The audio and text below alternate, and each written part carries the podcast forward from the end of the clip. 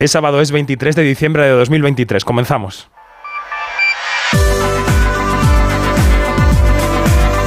Quinótico. Cine, series y cultura audiovisual con David Martos. Onda Cero. ¿Qué tal? Muy buenas noches, bienvenidas, bienvenidos a Quinótico, el programa de cine y series de Onda Cero, que es un reflejo de quinótico.es, el medio de comunicación de referencia de la industria audiovisual en español. Una Navidad más, aunque sea con este catarro propio del arranque del invierno que tengo yo ahora mismo, nos dejan colarnos en la antena de la radio para contar pues nuestras cosas. ¿Y cuáles son hoy nuestras cosas? Bueno, a las puertas de la Navidad yo creo que es obligado a hacer balance del año 23. Un año en el que hemos vivido dos larguísimas huelgas en Hollywood, una ganadora del Oscar que pensábamos que no veríamos, cómo la taquilla no ha podido todavía remontar la post-pandemia y el adiós de algunas series míticas. Hemos reunido en torno a los micros de Quinótico aparte de la familia en esta prenoche buena para darle la moviola y repasar todo lo que ha ocurrido este año. Soy David Martos y esto es Quinótico. Quinótico. Onda Cero. Una Navidad más aterriza en la antena de Onda Cero, como decíamos el equipo de Quinótico. Hay años que venimos a las ondas para leer el Top Quinótico, ese ranking de películas y series que han elegido un montón de periodistas de España y del mundo, pero este año no, este año lo dejamos para que lo escuchéis el día 28 en quinótico.es o en vuestra plataforma de podcast favorita. Este año venimos para hacer balance del año que termina. Y antes de empezar a desmenuzar todo lo que ha pasado, que es mucho, vamos a dar unas coordenadas de quiénes somos para los oyentes que anden despistados o despistadas en esta víspera de Nochebuena. Somos Quinótico, un medio de comunicación digital que este año se ha convertido en referencia de la industria audiovisual en España y en español. Nos puedes encontrar en quinótico.es, primera con K y segunda con C. Ahí tienes toda la actualidad de cada día. Y si prefieres que llegue a tu mail, no te preocupes, porque en quinótico.es barra newsletter te puedes apuntar a ese correo diario que escribimos pues cada mañana a las 8 en punto y que nos hace madrugar un poco a algunos. Eh, por último, decirte que creemos que un periodismo audiovisual de calidad pues es responsabilidad de los lectores y de las lectoras y de sus oyentes. Así que si quieres ser parte de la familia, quinótico.es barra suscripción. Ya se acaba la teletienda, lo prometo. Prometido. En este arranque de la Navidad comienza el balance del año 23 por parte de Quinótico.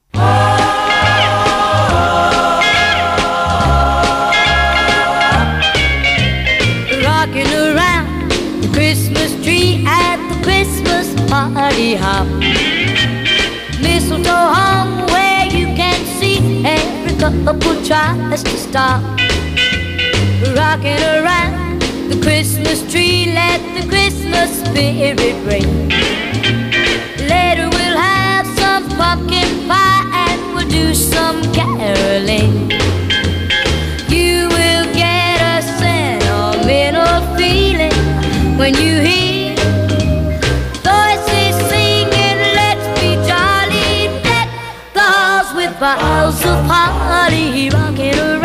Hasta los estudios de Onda Cero en Madrid, eh, haciendo un esfuerzo porque mañana es Nochebuena y tienen que volar con la familia. eh, han venido algunos de los miembros de la redacción de Quinótico. María José Arias, buenas noches. ¿cómo Hola, estás? buenas noches. Pues bien, dejar los langostinos ahí cociendo, espero que no se me pasen. ¿Cueces tú los langostinos para Nochebuena? Yo es que soy hija de familia pescadera. Ajá. Los mares de Toledo es lo que tienen. Tienen Tajo. mucha- muy buena pesca. Dani Mantilla, buenas noches. Buenas noches. ¿Cómo Yo, estás? Pues aquí sufriendo porque todavía no sé cómo me voy a ir a Cantabria porque este año no he cogido ni trenes ni autobuses y no quedan ni trenes ni autobuses, así que Ah, pues. va a ser emocionante. Eh, Es una fecha buenísima. puede ser un escenario casi de película, de hecho. Yo te adopto, Dani. Intentando Mantilla. llegar eh, por Navidades a casa, Mientras no nieve por la carretera, igual tienes solución. A ver. la CAR, por ejemplo. ¿no? Podría ser Pues no hagas publicidad, David. Y ah, es una empresa, claro, sí, perdón. Y Janina Pérez Arias en Bremen, ¿qué tal? Buenas noches. La tradición de los cascabeles. Ay, ¿qué tal? Muy bien, ¿y tú? ya, ¿Cómo yo estás? es- Yo estoy súper navideña ya con mis cascabeles, sin langostinos, pero bueno. ¿Hay turrón y mazapanes en Bremen también o no? Hay turrones y mazapán a duras penas, pero sí los hay. Pero lo que más hay es Lebkuchen. ¿Y esto qué es? Eso es una, son unas, unas galletas tradicionales de, de Alemania que están Ah, ya sé cuáles son. ya Pues sé. no nos has traído nunca cuando hemos ido de festivales, Janina. Bueno, pero cuando vaya, cuando vaya a los feroz, pues sí les llevaré. Sobre todo porque David habrá cumplido mm, unos añitos ya Por favor, eso no se cuenta en la radio. eh, y habrá que celebrarlo o eh, pasar las penas. o morir. Además, el aniversario de Quinótico, por favor. También. Bueno, a eso iba yo, porque esta Navidad marca un poco el final del primer ciclo anual de Quinótico. De quinótico.es, digamos, del medio de comunicación digital, porque los oyentes veteranos de Onda Cero dirán, pero si este podcast lleva aquí cuatro años, este programa. Pues sí, y antes en otros medios. O sea, que el, el programa nació en el 16, pero como medio de comunicación desde el 10 de enero. Eh, yo no sé si os ha despeinado un poco la velocidad. ¿Qué balance hacéis, Dani? Pues emocionalmente ha sido un año bisiesto. La verdad, han sido como cuatro años en uno, donde hemos hecho muchísimas cosas y hemos llegado allá donde no pensábamos que íbamos a llegar. Así que ese es el titular, creo yo. Mariajo. Yo he aprendido a hacer unas portadas de rechupete y visto muy buenas series y mucho más cine del que veía antes, así que muy muy contenta. Bueno, como decíamos antes, el 28 de diciembre, Día de los Inocentes, eh, publicaremos nuestro tradicional top quinótico con el podcast de todas las películas y todas las series que han votado un porrón de periodistas de España y del mundo. Janina, ¿tú cómo has vivido este año 2023? Wow, mira, ha sido una recontra mega aventura. Es, es una cosa buenísima lo que hemos vivido en Quinótico. De verdad que hemos estado, hemos tenido una presencia increíble en San Sebastián, donde hicimos. ¿Cuántas entrevistas hicimos allí? 200. Ciento y pico. Demasiadas, No, demasiadas. Fue, fue una cosa increíble que estuvo, estuvieron tanta gente de la, de la industria, actores, actrices, directores, productores. Eso fue emocionantísimo. Y claro, ya estuvimos en todos los festivales que hay, donde tenemos que estar. Y, y bueno, ha sido increíble este año. Ujú. Ahora que mencionabas a los productores, el pasado sábado, o sea, hace justo una semana, estábamos María y yo en la alfombra roja de los Forqué, asaltando actores y productores. ¿Con un yo palo con un palo selfie, efectivamente, lo podéis ver en nuestro Instagram o en nuestro TikTok. Y Mariajo, que hacía la parte seria, eh, hablaba con productores y productores sobre su balance de este año 2023 y lo que le piden al 24. Y entonces se compuso con esas declaraciones un reportaje muy chulo que sacó el martes, que podéis leer en Quinótico, y hemos traído un fragmento. Por ejemplo, habló con Belén Atienza y con Sandra Hermida, que son las productoras de una de las grandes pelis del año, que es La Sociedad de la Nieve de Juan Antonio Bayona. Qué difícil esta pregunta. Pues, eh, pues con un cine muy variado y muy interesante, la verdad.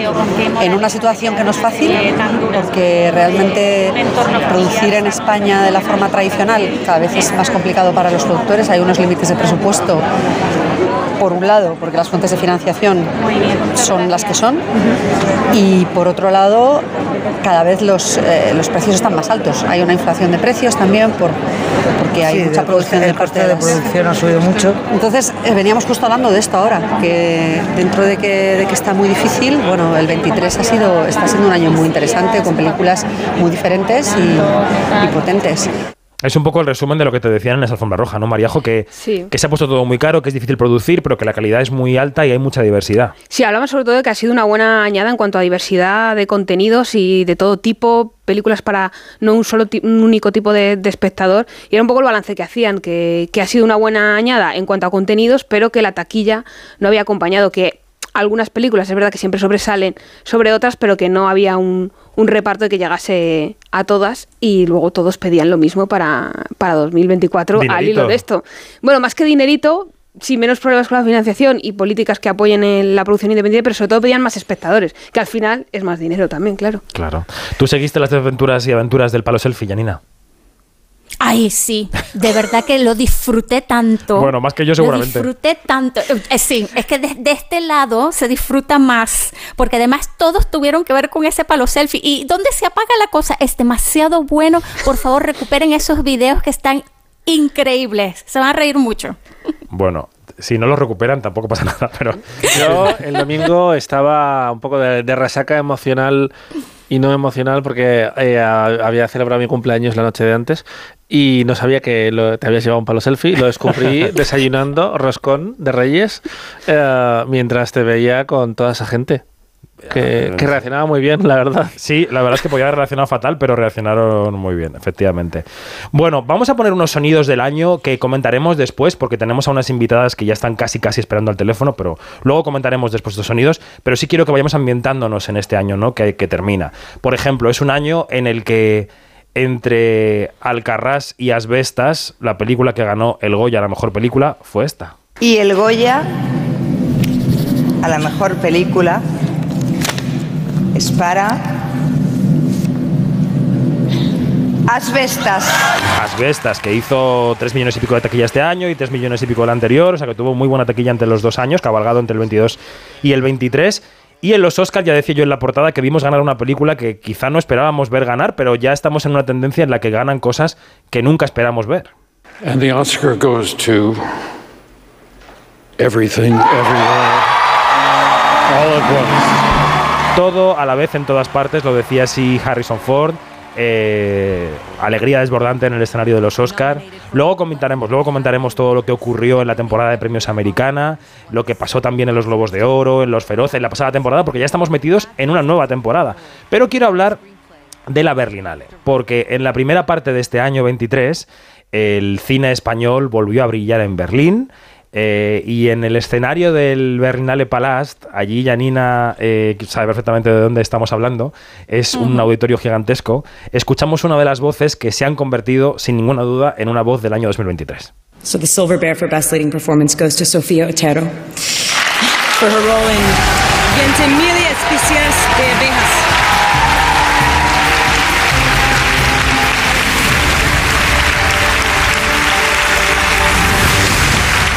padres.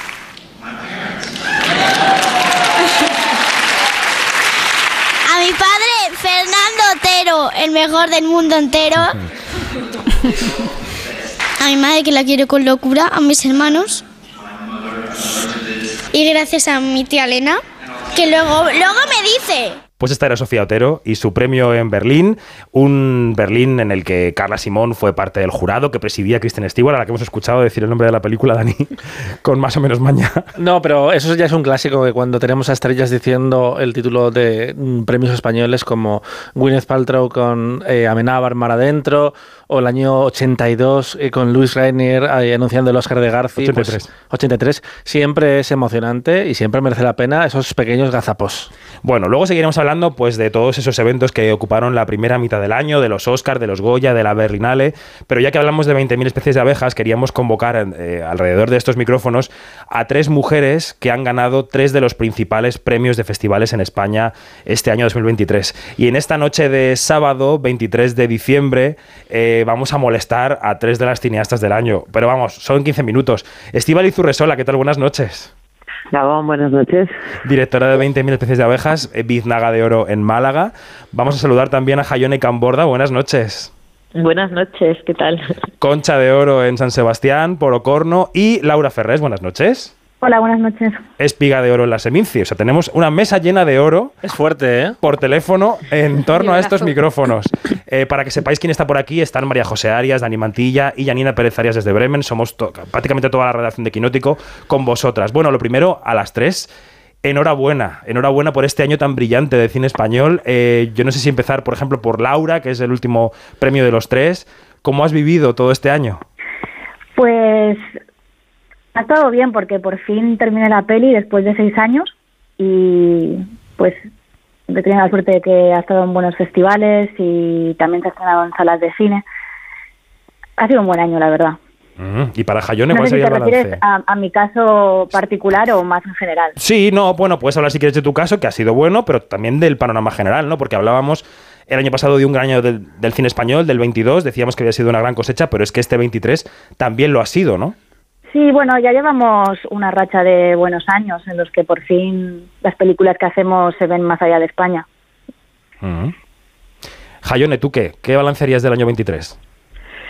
Bueno, en, en mi caso personal, pues la verdad que ha sido, bueno, un, bueno, una vorágine, ¿no? Que todavía estoy intentando incluso aterrizar. eh, ha sido como muy intenso, eh, pues el premio de tono así como mucho foco mediático y además, eh, pues justo empezábamos en salas y fue como muy, muy intenso, ¿no? Y muy bonito, la verdad, acompañar la película y todo lo que, lo- todo el feedback, ¿no? De los espectadores que hemos recibido. Bueno, ha sido como, como bueno, algo como muy celebrado, ¿no? y luego pues muy contenta también de, de ver a tantas eh, cineastas ¿no? que, que están triunfando también eh, por todos lados y tenemos un chat de hecho de muchas cineastas mujeres eh, somos no sé si 70 80 en ese chat para que luego digan que no las hay no y, y la verdad que todas estamos celebrando constantemente cosas bonitas ¿no? que nos están sucediendo o sea que, que muy contenta Se celebra mucho en ese chat las victorias, los premios. Sí, sí, se celebra mucho, nos alegramos mucho las unas de las otras y lo sentimos un poco como triunfos colectivos, ¿no? Mm. Y Estivali Zurresola, que no solo estuvo en Berlín con ese premio para Sofía Otero, sino que se ganó la Biznaga, como decíamos, y acaba de ser la película vencedora de los Forqué con dos premios. Estivali, ¿tu año eh, qué?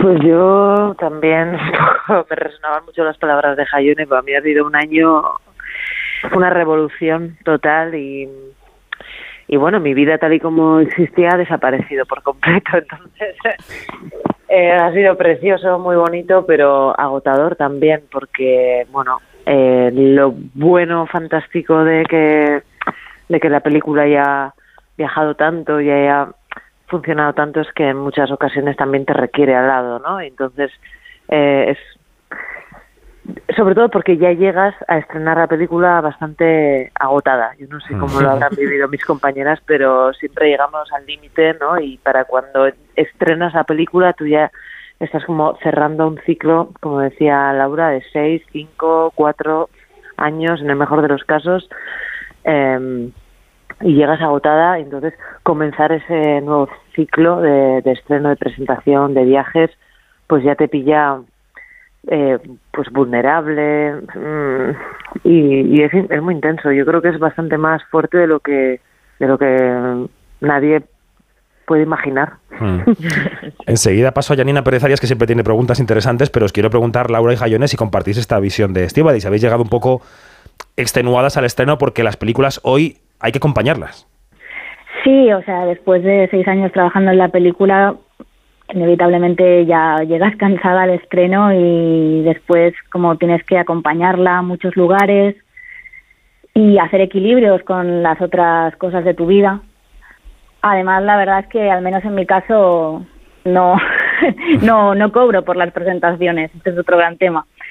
Entonces, claro, tengo las tengo que ingeniar para conseguir dinero por otro lado y eso también agota mucho. Claro. Sí, en mi caso también fui, bueno, han sido como los dos últimos años, yo he sido también coproductora de la película, entonces han sido como muy intensos eh, a, a, todos los niveles y también he sido madre en dos ocasiones en los dos últimos años, entonces todo también ha sido como muy, muy intenso y ahora también me preguntan a veces, pero ya estás escribiendo la siguiente y bueno, sí, sí, tengo muchas ganas también, ¿no? De comenzar como este nuevo ciclo, eh, pero también me ha gustado mucho acompañar la película, aunque bien dice, eh, como dicen mis compañeras, es muy exhausto, pero, pero bueno, también como entenderla, ¿no? Mejor a través de esos espectadores que te lanzan preguntas, que te interpelan de alguna manera. A mí me ayuda mucho como a recoger también, ¿no? Todo lo que lo que está sembrando la película. Uh -huh. Yanina, que estás en Bremen, que tienes seguro una pregunta interesante para las cineastas de este año. Dale. Me pones un compromiso de, de pregunta interesante, pero bueno. pero es que, fíjate, teniéndole aquí a las tres, este, eh, yo no sé cómo se es que, que, que, que me, quiero que me den eh, esas impresiones de han derribado primero esto de el cine de eh, que se centra en ciertas historias eh, no importa.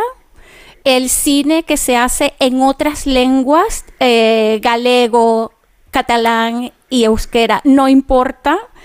Y además que las que las directoras no tienen importancia. Ustedes han derribado de un solo manotazo con las tres películas han derribado todas esas mentiras. ¿Qué se siente derribar mentiras?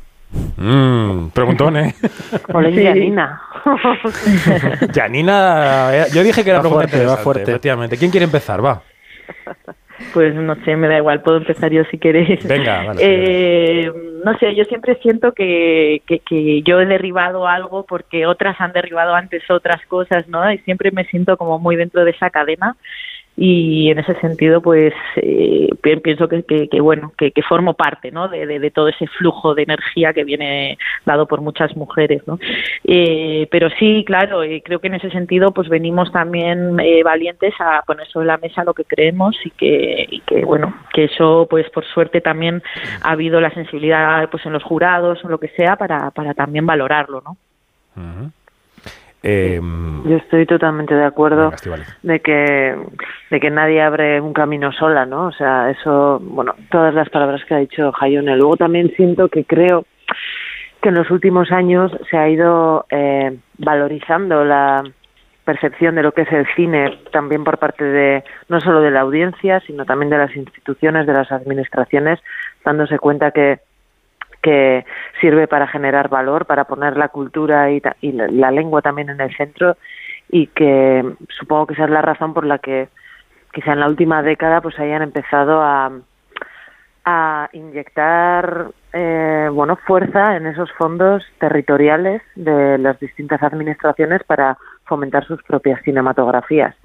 Y entonces eso también ha posibilitado que esas lenguas empiezan empiecen a emerger no y, y bueno y cuanto más aparecen en el escenario también la audiencia puede advertir el valor que, que aportan. Así que es como un círculo que se va retroalimentando y que también que también me siento súper contenta de poder participar de este momento histórico así porque es, es eh, puro valor no Es que es muy interesante que esto haya pasado en un año donde en el Congreso ha habido un debate tan absurdo y tan, tan, sí, absurdo es la palabra, sobre la pluralidad lingüística de este país y de repente tenemos victorias en festivales eh, nacionales, pero que son de vocación internacional, con historias de diferentes idiomas, diferentes culturas y que en el fondo todas están englobadas por la misma. Que el cine ha tenido que venir una- a dar una lección a la política desde la naturalidad. Laura. Sí, a ver, es que lo local en realidad es universal y hay gente que quizá pues todavía no lo no lo entiende, pero bueno, el- está claro que si estas películas funcionan más allá del sitio donde se han hecho es por esto, ¿no? Y ah, también creo que los espectadores tienen ganas de ver muchas cosas, o sea, hay mucho miedo en nuestra industria. creo que nuestra industria es, es una industria basada en el miedo, entonces siempre se intenta ir como a lo seguro, hacer películas que ya se han hecho pero hace nada, ¿sabes? Y, y te das cuenta de que en realidad la gente está preparada para ver cualquier cosa. Mm. ¿Compartes la idea del miedo, Estivaliz? Eh, sí, sí, sí, claro, es que es una industria muy pesada, ¿no? Y muy mm, difícil de levantar proyectos, siempre se dice, no es lo mismo hacer una película que escribir un libro a nivel de inversión de recursos. Entonces, esas grandes inversiones son los que son las que frenan y las que puedan dar ese miedo y hacer eh, que se produzcan esas decisiones o políticas más conservadoras. Pero también justamente igual por el momento que vivimos de hiperglobalización, de eh, hiperoferta, de, de, de contenido audiovisual, de, de cada vez de una forma más hegemonizada, justamente a lo mejor estas estas estas cuestiones como la lengua o se convierten en valores diferenciales, ¿no? Que pueden hacer también resaltar o, o brillar de una forma más particular una obra, ¿no? Y, y desmarcarla un poco del, del grosso. Mm. Ahora que hablamos del, cine que se ha producido este año en España, yo no sé si teniendo una criatura recién nacida, hablo de una criatura cinematográfica, por ejemplo, Jayone, eh, ¿os da tiempo a ver las películas de las demás y de los demás? O sea, ¿os da tiempo a escaparos a un cine, a verlo en un código por la plataforma de la Academia de Cine o cualquier cosa? Eh, soy- ¿Estáis un poco al día de lo que hacen las compañeras o no da tiempo material? Pues la verdad que, que es, es más difícil, ¿no? Y sobre todo el ir a la sala de cine, que yo soy una fan total de, de ver las películas en la sala eh, de cine y eso sí que pues lo he tenido que minimizar un poco por conciliación. Pero bueno, siempre que igual estoy en un festival o algo, intento ver las películas y sí, a través de las plataformas, eh, pues de votaciones por, por ser de, alguna asociación o de algo, pues voy intentando ver eh, la de mis compañeras y, y bueno, sí, más o menos estoy al día, pero vamos, sí que obviamente no es el, el momento de mi vida en donde más cine puedo, puedo ver, ¿no? ¿Y las demás? ¿Qué os, os pasa lo mismo? Yo, yo sí que intento ir a la, a la sala de cine y pagar por la entrada porque, bueno, me parece que es importante, ¿no? O sea, la gente del mundo del cine siempre se está quejando de que las salas se vacían, pero luego nosotros no vamos al cine, ¿no? Es un bastante absurdo. Entonces intento eso, ir al cine y no ver la película a través de plataformas o de forma gratuita. Y este me queda, ¿no? Creo, por opinar de ese tema. ¿En qué, perdona? Ma- eh, Sí, no, no, el, el ver las películas de los demás y de las demás, que sí, que sí te da tiempo, te ha dado tiempo este año tan Mm. intenso.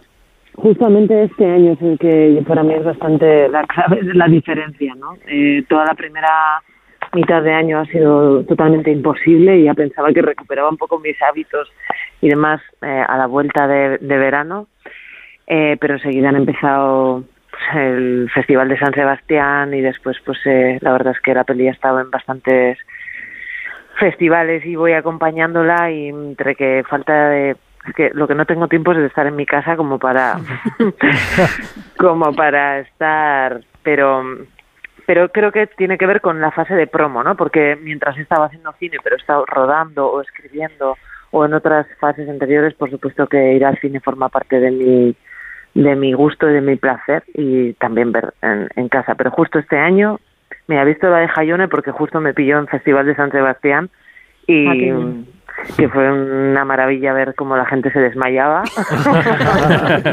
Qué exagerados, ¿eh? Eh, No, sí, sí, es muy, es, es impresi- porque es impresionante, claro, o sea, no sucede porque sí, porque, porque lo merece. Ah, gracias. Sí. Oye, y me gustaría abrir una conversación entre vosotras para terminar, si queréis, os apetece o queréis compartir experiencias sobre mm, en caso de afrontar el siguiente proyecto, cuando sea, ya digo que no os vamos a obligar a ponernos a escribir ya y a rodar ya. ¿Qué cosas del proceso, no solo del que depende solo de vosotras, sino también de ese proceso público que ha habido después, ¿no? Del mundo focos, alfombras. ¿Qué cosas os gustaría cambiar, evitar para la próxima vez? ¿Qué cosas os gustaría poder controlar mejor? Respecto a, la, a, qué, a las películas o respecto a... Pues a las dos cosas, a, a cómo hacéis, la- habéis hecho la película y a luego, eh, claro, pues hemos hablado de que todo lo que viene después es una apisonadora, ¿no? La parte pública Mm. del, del- de la Sí. presentación de la película. ¿Qué se puede cambiar en este oficio para hacer mejor las cosas? Hmm. A mí sí que me... Yo sí que pienso que quizá la segunda... Porque en la primera película hay algo de esto de, que te tienes que dar a conocer, bueno, que no sabes tampoco hasta qué punto es real, pero te dejas un poco como llevar por esto y es verdad que, que a lo mejor pues he hecho más festivales de los que de los que en realidad hacía falta, ¿no? Y seguramente esta lección de este año o del- de la factura que pasa, pues el año que viene seguramente pueda mm, decidir con más, no solo con más criterios, sino también con más autoridad para decir, pues mira, hasta aquí sí y a partir de aquí ya es suficiente y prefiero, pues eso, empezar a pensar en otra película o, o a pasar página. Y luego, bueno, sobre el resto de fases, pues imagino que como todo, cuanto más vas eh, haciendo, ¿no? Y vas eh, haciendo oficio, también irás eh, cogiendo más seguridad en ti y pudiendo eh, tú en ti y también los que te rodean en ti, ¿no? Y que igual hay ideas que parecen extrañas o que no se entienden, pero que también hay que confiar en que, en que puedes sacarlas adelante. Supongo que eso sucederá. Laura Jayone, ¿qué? ¿Qué aportáis a esto? Eh, eso, que estoy bastante de acuerdo. Me imagino que sí, al hacer una primera película, siendo además una chica joven, la verdad es que puedes tragarte bastantes sapos, ¿sabes? Entonces, supongo que es aprender a poner límites y rodearse mejor. Eh, también está claro que esto es más fácil, pues si ya has hecho una película que ha funcionado y bueno, pues es una desgracia, ¿no? Porque, o sea, que tengas que demostrar mm, tanto para, para que te tomen en serio. También está claro que si no has hecho nada, pues tampoco te pueden tener en cuenta, ¿no? Claro. Pero que con esta excusa de que tienes que demostrar no sé cuántas cosas, pues la verdad es que también te ves aceptando cosas que son inaceptables, ¿no? Pero bueno, eh, yo sí que estoy empezando ya a escribir la siguiente. Mm. me, me seleccionaré en una, en una residencia de escritura. Es verdad que no le puedo dedicar todo el tiempo que me gustaría, porque bueno, sigo con la promoción de la imagen permanente, pero bueno, sí que ya estoy intentando centrarme en otra cosa. Mm. Después de tanto tiempo creo que es necesario. Y Jayone, mirada al futuro, ¿qué? Eh, pues nada, por mi parte, eh, la verdad que pues bueno, con muchas ganas de empezar este nuevo ciclo, quizás eh, con unas, tengo como muchas dudas, ¿no? De, de análisis de lo que ha sucedido para, para ver un poco cómo puedo mejorar también a nivel de, de, cómo situarme, ¿no? Respecto también a la producción en mi próxima película o no, respecto a, a liderar, ¿no? El proyecto en ese sentido o, o, bueno, seguir, creo que sigo, vamos, sigo creyendo en, crear una familia eh, alrededor de la película y entonces ahora pensando cuál va a ser la, fam la familia, ¿no? Para esa próxima película y en el caso un poco de la promoción que también eh, sí es muy exhausto, ¿no? Y eh, pero bueno, quizás eh, con una reflexión un poco de que pienso que, que debemos, bueno, que, que, el cine que yo, yo siento que represento, creo que quiero que esté más representado, por ejemplo, en la academia. Me gustaría que haya más mujeres eh, académicas, más gallegos académicos o más, más eh, bueno, creo que, que, que también está bien como que haya más representación de igual del cine que, que, que, que más me gusta, ¿no? Y pese a que yo creo que en ese sentido vamos ganando ganando cada vez más más lugar y cada vez hay más mujeres y cada vez hay más no pero sí que creo que en ese sentido hay que todavía crecer más y estar mejor representados no en ese sentido sí pues queríamos charlar unos minutos con Estíbal Izurresola, con Laura Farrés y con Jayone Camborda, las tres grandes ganadoras de premio en festivales españoles este 2023. Gracias por hacernos un huequito esta noche de sábado, un beso enorme y a por lo que queda de la temporada de premios que también es duro. Y la noche buena. Y, la, y los turrones, efectivamente. gracias a las tres, Muchas un beso gracias. enorme. Muchas gracias. Muchas gracias, Muchas gracias. y felices fiestas. Igualmente, adiós, adiós. Un besazo. Bueno, eh, lo mejor. En Quinótico tenemos siempre lo mejor. Janina, o sea, la- las ganadoras del oro aquí están. Momentazo. Momentazo. Increíble. Efectivamente. Bueno, eh, nos hemos dejado antes algunos flecos, ¿no? Estamos metidos en la temporada de premios eh, del año 2024. Pero, eh, ¿a, a qué os suena el año pasado cuando escuchamos que el Goya lo ganó Asbestas, que el Oscar lo ganó toda la vez en todas partes, que... A otra vida. Me que, suena que la a- Berlinale a otra vida Sofía completamente Otero. A, a cine del que me gusta a mí. Suena. Janina, ¿tú qué? Uy, uy, es que ya se escucha tan lejos porque estamos tan, tan metidos en esta temporada de premios que lo que pasó en febrero, en enero, ay Dios, se nos queda tan lejos, ¿no? Mm, En sea- aquel momento hubo polémicas por eh, porque Andrea Riseborough consiguió una nominación porque hacían pases en los garajes. Eh, un post de Michelle Yeoh que se metía con Kate Blanchett porque tenía muchos premios. Fue una, carre- una carrera de mejor actriz apasionante, la verdad, porque lo que pasó con Andrea Riseborough es el... um, eh, estaba pensando en el término en inglés, pero no me acuerdo. Básicamente, aprovechó que tenía muchos amigos eh, en la industria poderosos con los que había trabajado, actores de Hollywood, y justo antes de que se abrieran el plazo de votaciones para los Oscar, eh, les pidió ayuda, ella o su campaña, y funcionó.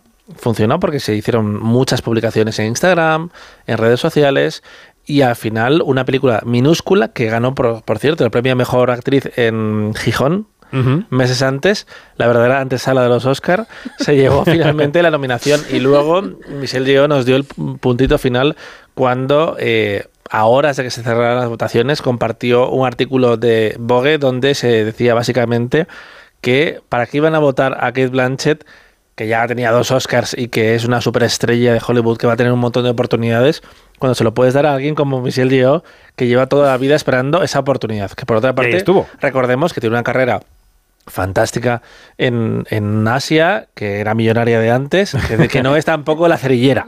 Pero bueno, ganó el Oscar, fue merecido, lo hubiera sido merecido también el caso de Kate Blanchett, pero todos contentos. Sí. Y en los Goya, Mariajo, porque el año pasado se estableció la batalla Asbestas Alcarrás, en los Feroz sí que hubo reparto, mejor directora y mejor película, y, pero no, al final acabó ganando todas Asbestas, ¿no? Las mejores películas de todas las ceremonias. Este año, ¿tú crees que, por ejemplo, la, la victoria de 20.000 especies de abejas en los Forqué empieza a apuntar a una corrección en este sistema? Porque justo la película más producción de este año, más sólida, que es la de Bayona, es de Netflix. Yo tengo mis dudas. Creo que la victoria de los 4K, y lo hablábamos en aquel quinótico gala que, grabamos después ana- analizándolo, eh, deja la carrera como más abierta, pero no sé si la academia, que es la que ha decidido enviar a, a la Sociedad de la Nieve de Bayona a los Oscar, no le va a dar el Goya. No ahí tengo mi duda de si se dejarán llevar por eso o cambiarán de criterio a la hora de votar esto, porque los que votan son los mismos. Hay precedentes a favor y en contra. Y hay, hay películas que han sido enviadas a, a los Oscar que después en los Goya se han estrellado absolutamente. No va a ser el caso de La Sociedad de la Nieve, incluso se pierde mejor película. Y en los Forqué, a veces sorprenden, porque por ejemplo no le dieron el, premio a Dolor y Gloria, se lo dieron a La Trinchera Infinita hace unos años, y también fueron los primeros, sin embargo, que avanzaron que la librería iba a ganar el Goya Mejor Película y que no lo iba a ganar Steve, porque recordemos que ese año los Forqué los productores dijeron que el premio principal era para dos películas, el autor y la librería. Quiero decir, tenían cuatro papeletas, Hmm. una de ellas era Steve y decidieron prenderle fuego antes que echarla virtualmente. Bueno, es que los Forqué este año, perdón, han sorprendido hasta con el corto, que todos dábamos por ganador a París 70 y ganó, aunque es de noche. Entonces, Sí, sí, no, no, totalmente. y eso que. París 70 ha ganado muchísimos premios. ¿eh? pero no los Forqué. No los Forqué. Es los la- esa ha sido la sorpresa. Que por cierto van a hacer un largo del cortometraje. Sí, sí. Sí, cortometraje de Dani Feixas. ¿Tú cómo ves la temporada de premios, Janina? Estamos un poco de resumen del 23, pero hacemos un poquito de oráculo. Mm, Sí, eh, bueno, es que lo de los forqué nos dejó a todos como que, eh, ¿what? Eh, descolocados, pero es cierto lo que dice Dani, ¿no? Que, que, que en los últimos años ha dado como que la nota de eh, los tiros son por aquí, no son por allá. Em, yo sí creo que, en los Goya, después cuando pase otra cosa, van a escuchar esto y se van a reír mucho de mí, pero bueno, no pasa nada. Yo sí creo que en los Goyas la Sociedad de la Nieve va a tener como que más lucidez, eh, se va a lucir más, este, y además que estamos viendo que cada vez más a nivel internacional la Sociedad de la Nieve suena más y más y más y también Robot Dreams. Eh, eh, bueno, es una cosa increíble lo que est- estas dos películas están haciendo a nivel internacional y claro, no hay que descartar también otros títulos como por ejemplo 20.000 especies de abejas que también está haciendo una carrera y la sigue haciendo. la más nominada, recuerda, qui- 15 candidaturas. Increíble. Sí, sí. Es increíble. Entonces, esto es histórico lo que, lo que está haciendo esta película. Y bueno, yo creo que todo está como que so- puesto sobre la mesa. Y, y ya estoy súper emocionada por todas las, sorpresitas que nos va a dar la temporada de- de premios. Claro que sí. Bueno, pues hemos hablado de qué pasó en los Oscar, qué pasó en los Goya, qué pasó en Berlín, qué pasó en Málaga, que ganó Estivaliz Urresola con la Biznaga de Oro. Vamos con Cannes, vamos con el Festival de Cannes, en el que la Palma de Oro fue para Anatomía de una caída de Justin Triet, que se marcó un discurso político en contra del gobierno de Macron. La marchandisation de la culture que le gouvernement néolibéral défend est en train de casser l'exception culturelle française. Vino a decir que el neoliberalismo del gobierno se podía cargar la excepción cultural francesa y se le echaba encima toda la derecha, el centro, eh, cultura del gobierno, en fin. Aquel jurado lo presidió Ruben Oslund, si recordáis, inauguró Johnny Depp, eh, se proyectó la última de Indiana Jones, la película de Martin Scorsese, la zona de interés, el corto de Almodóvar, estuvo Erice, Criatura venció en la quincena, Robot Dreams, es apabullante leer un resumen de cómo fue Cannes, Dani. Siempre lo es. es. es algo que es muy, muy de Cannes, incluso los años que son un pelín más flojos, como quizás fue 2022. Al final te deja una cosecha importante, pero es que ahora tú ves eh, los ganadores del festival, que fue Anatomía de una Caída, la, la Palma de Oro, pero también estaba por ahí la zona de interés, Gran Premio del Jurado, Fallen Leaves, Premio del Jurado, eh, um, Trang An Hun por eh, Putefu, eh, A Fuego Lento. A fuego lento, a fuego lento. Eh, la película eh, turca About Dry Grasses, que todavía no se ha estrenado en España, que decir, son todo peliculones. Son Monster, todas maestras. Perfect espera, espera un momento que tenemos ya, se ha conectado esta noche de sábado, que es que estaba llegando a casa a ponerse al micro. Iñaki Mayora, buenas noches. Buenas noches, casi puedo decir feliz Navidad, ¿no? Casi, casi, nos quedan puntito, 24 a horas. Estábamos aquí hablando de Can. He interrumpido a Dani Mantilla, que solamente habla para darte paso, pero le dejo que siga. Sigue, Dani. No, que, pero que fue un an, un can, eh, un an, un can eh, muy mediático y muy potente. Rubén Oslund no decepcionó porque te- temíamos que ya fuera a dar el cante, como solo él podría hacer, pero al final quedó un palmarés ejemplar que podría haberse intercambiado los premios y nos hubiera parecido bien mayormente, también, pero es que eso habla de lo buenas películas que eran los nuevos trabajos de Triet y de Glazer, que además estaban destinados a competir en la temporada de premios por el Oscar Internacional hasta que Francia decidió dispararse en el pie y apostar por otra película. Y ahora estamos viendo como en la temporada eh, Triet, que está distribuida en está Estados Unidos todo. por Neon, está ganando absolutamente todo. También los EFA, que no los hemos comentado, porque también hubo premio Porque español. vamos cronológicamente por el año, vamos por Cannes. Ah, Bueno, pues entonces habrá, habrá que esperar a, a ver qué pasa dentro de unos meses en, en Berlín. Pero fue un gran can, además nos dio Harrison Ford emocionado ahí, con Helen Barlow diciéndole Mm. que está buenísimo todavía. Efectivamente. Así que había todo tipo de Jane eventos. Fonda, Michael Douglas, hubo homenajes para todos los gustos. Así es. Yanina, ¿tú cómo recuerdas Cannes? Es un sueño húmedo para ti. Uy, uy, uy, uy, es que de verdad, es, es que solamente cuando estamos ya con, con esta distancia y haciendo el recuento, es que nos damos cuenta de la vorágine, de todo lo que hubo. Y además que no hemos mencionado otras la, este, otras eh, secciones paralelas que fue por ejemplo la quincena que con How to Have Sex que está arrasando también en todas partes eh, y la semana de la crítica que también se han presentado allí películas que, que durante todo el año a partir de Cannes eh, han sonado y han sonado y siguen sonando. Y bueno y es que de verdad se recuerda como con, con mucha emoción eh, y, y ca- con cada película que has nombrado es así como que una, una, una sensación que revives y con cada persona que has nombrado también, como eh, recuerdo este eh, la, eh, la masterclass con, con Jane Fonda que fue Sí. una cosa soñada, algo fabuloso. O sea, eh, ha, ha sido un añazo en, en Cannes y, y bueno, a por el próximo. Bueno, corregir no es muy, muy navideño, pero lo voy a hacer. Eh, Yanni, creo que se, te- se te han cruzado los cables porque la quincena fue de criatura, que fue el premio español para Elena También. García Pero no se presentó allí How to Martín Have Jimeno. Sex. How to Have Sex fue en eh, Answer Regar, que fue el premio que se Ah, llevó vale, y que. Ah, mira. fue la película que derrotó a Estíbaliz en los premios del cine europeo como mejor descubrimiento y que también ha estado eh, premiada en, en los BIFA. Así que fue un can memorable. Ahora le voy a preguntar Pues que valga esa corrección porque teníamos que hablar de criatura. Claro. Que fue, que fue un- una salida increíble, ¿no? Sí, la película de Elena Martín. Ahora le preguntaría a Iñaki qué recuerda de la primera mitad del año. Hay muchas cosas que hemos comentado ya de los Oscars de todas las en todas partes, del Goya de Asbestas, la Berrinale de las abejas eh, y de On de Adamant, que es el documental que ganó en Berlín que pasó un poco así sin pena ni gloria, pero bueno. Eh, de Málaga. Y en Málaga, por ejemplo, no hemos comentado que de allí salió una de las candidatas al Goya, que es Aponentry, La Llegada. Ujú. Que la tomamos como una película menor cuando llegó y de repente es una de las nominadas al Goya, que es, que Una es maravilla. una car- un carrerón, ¿no, Mariajo? A mí me, yo la, la vi en, no recuerdo si en, lo- en el- la plataforma de los, de los Feroz para votar, y la verdad es que creo que es una película que funciona muy bien por muchas razones. Una de ellas es la duración, eh, mete a dos personajes en una sala y tien- mide muy bien los ritmos y me ha quitado las ganas de ir a Estados Unidos, la verdad. No, yo tenía muchas ganas de volver, pero ya después de ver Aponentry no sé si quiero. Y una peli que se ha quedado un poco olvidada de los primeros meses del año y, y yo creo que estaba destinada a ocupar más titulares es Matria, que estuvo en Berlín. Berlín, ujú. Se llevó la vindaga de plata para María Vázquez, que está fantástica y podría ganar el Goya perfectamente en, en unas semanas. Pero al final no tuvo más que esas dos nominaciones y, yo creo que es un cine social ga- también gallego muy, muy memorable y que no deberíamos de hacer menos en este repaso del, año. Hmm. Otros nombres de la primera mitad del año pues son eh, Nota sobre un verano, por ejemplo, que estuvo en Rotterdam, o Una noche con Adela, que ganó el premio a la, a la mejor dirección novel en Tribeca. Todo esto parece otra vida, pero es eh, primera mitad del año. Eh, Iñaki, de la primera mitad del año, ¿qué recuerdas que te gusta? que ¿Qué? ¿Qué destacarías?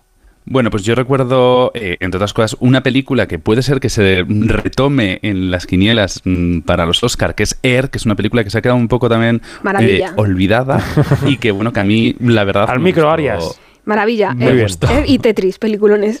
Claro.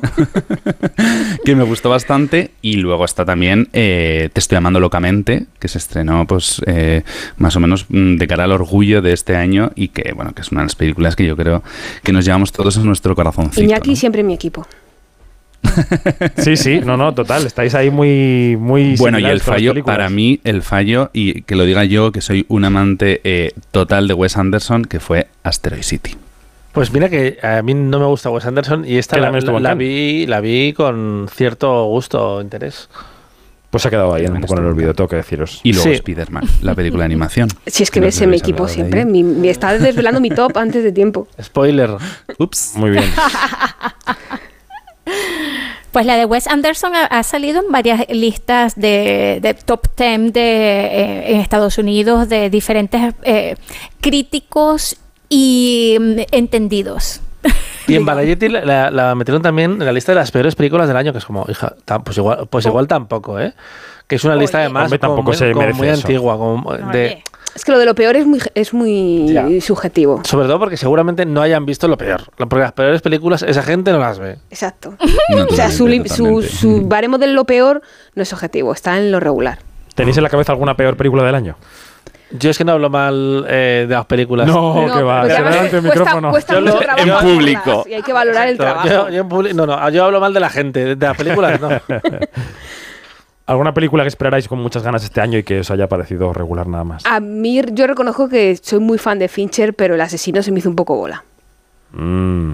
Y mira que yo Te va Fincher a mandar alguien al rincón una que yo me sé. Bu. Es que es, es muy tú, Yanni, la peli. A mí me gustó mucho, también lo tengo que reconocer. Ah, yo la disfruté. Yo creo que tiene un valle en el centro el asesino, pero está bien, es disfrutable. Es Sí. disfrutable. Bueno, em, Yo tengo que decir que me hace mucha gracia vuestro, mm, vuestra primera mitad del año, que es prácticamente mi segunda mitad del año. Claro. En cuanto Sí, sí, sí. Porque tú lo has después, como ¿no? Un buen mortal de a pie.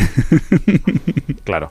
Bueno, hablemos de la huelga, de la huelga en Estados Unidos, porque mm, claro, es el año mm, termina en diciembre, como decimos, hemos repasado un poquito, más o menos hasta junio, pero es que a partir de mayo entre mayo y julio se convocaron dos de las huelgas más importantes que se han convocado en Hollywood en los últimos años. No, La no, huelga de, de la historia de Hollywood, realmente. No, Bien. no, que es que... estaba yo siendo modesto, pero no. Son dos Hay que huelgones como dos exagerado, castillos. exagerado. Huelga de guionistas primero y huelga de actores después. Este año va a estar evidentemente marcado por dos voces. La primera, la de Fran Drescher. how they plead poverty, that they're losing money left and right when giving hundreds of millions of dollars to their CEOs. It is disgusting.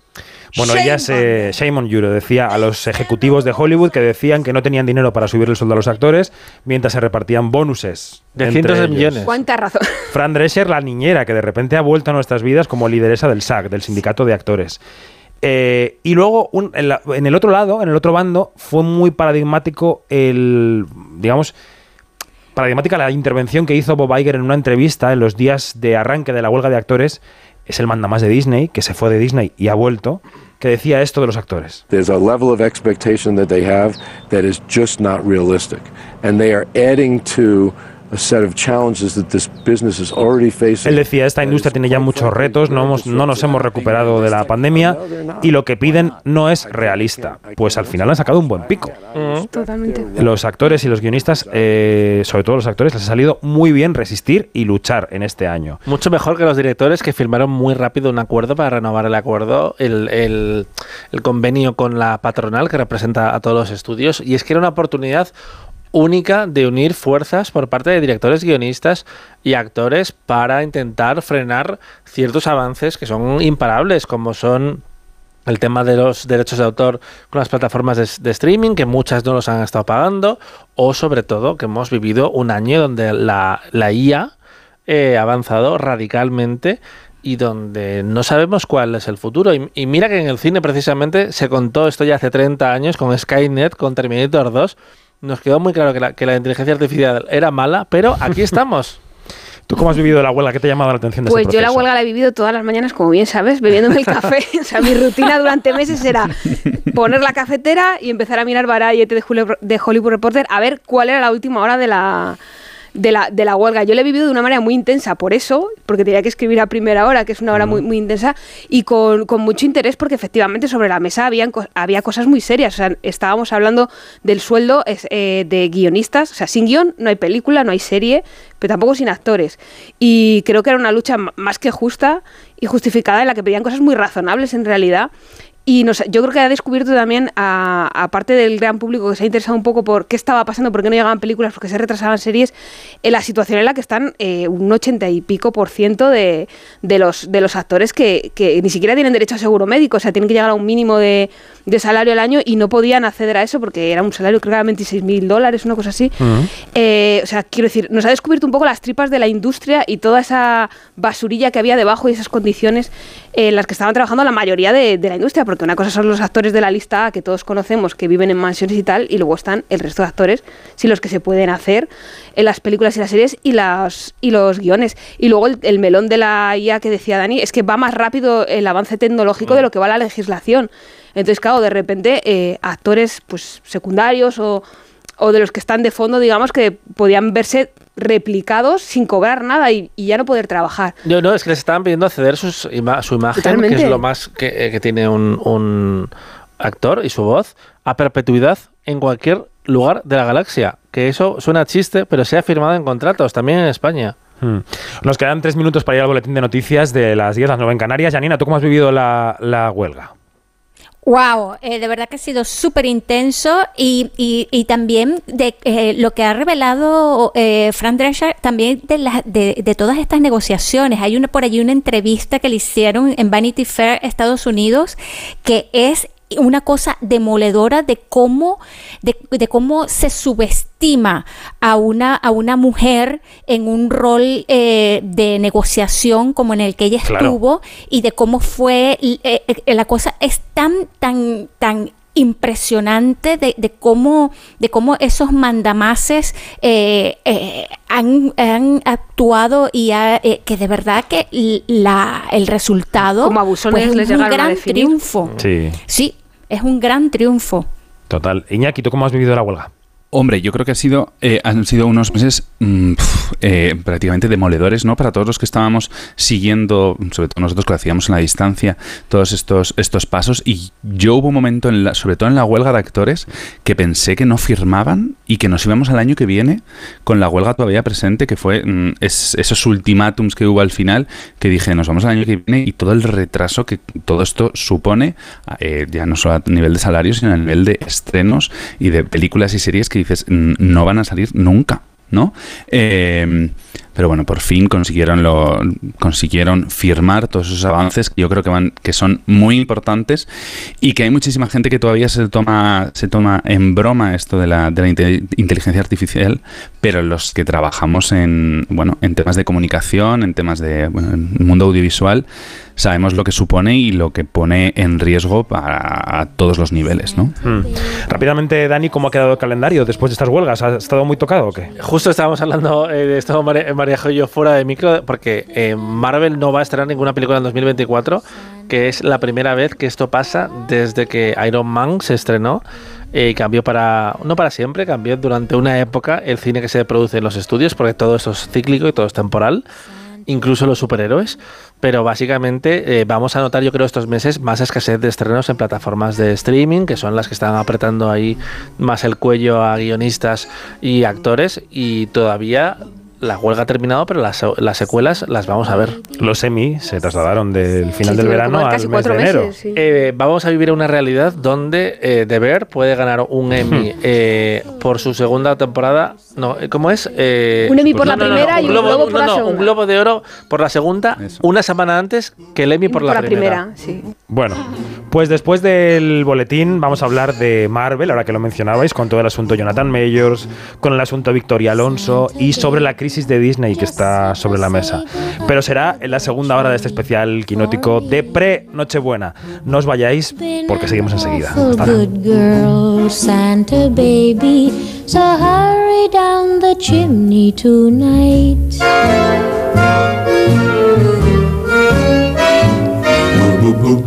Santa baby, just slip a sable under the tree for me.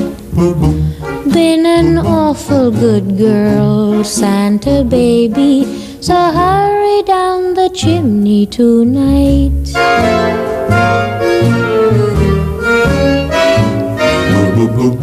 Santa baby, a 54 convertible to light blue. I'll wait up for you, dear Santa baby. So hurry down the chimney tonight.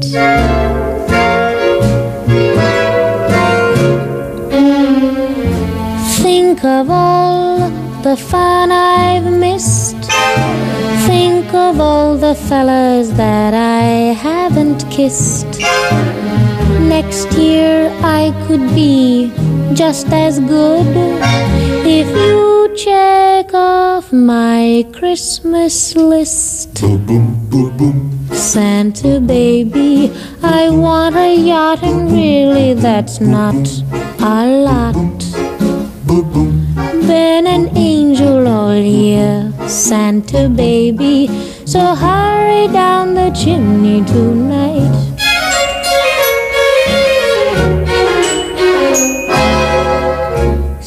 Santa honey, one little thing I really need the deed.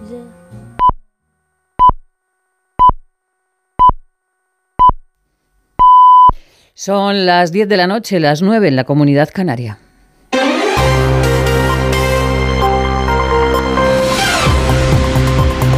Noticias en Onda Cero. ¿Qué tal? Buenas noches. Carlas Puigdemont ha calentado hoy el discurso de Navidad del Rey. Lo ha hecho con ironía. Ha dicho que después de que el Partido Socialista y el Partido Popular han acordado recurrir a un mediador europeo para resolver la renovación del Poder Judicial, queda claro ahora que Feijóo y Sánchez no confían en que el Rey pueda ejercer de árbitro y moderador de las instituciones. Mientras, la Comisión Europea está reflexionando sobre la posibilidad de ejercer de mediador corresponsal en Bruselas. Jacobo de Regoyos.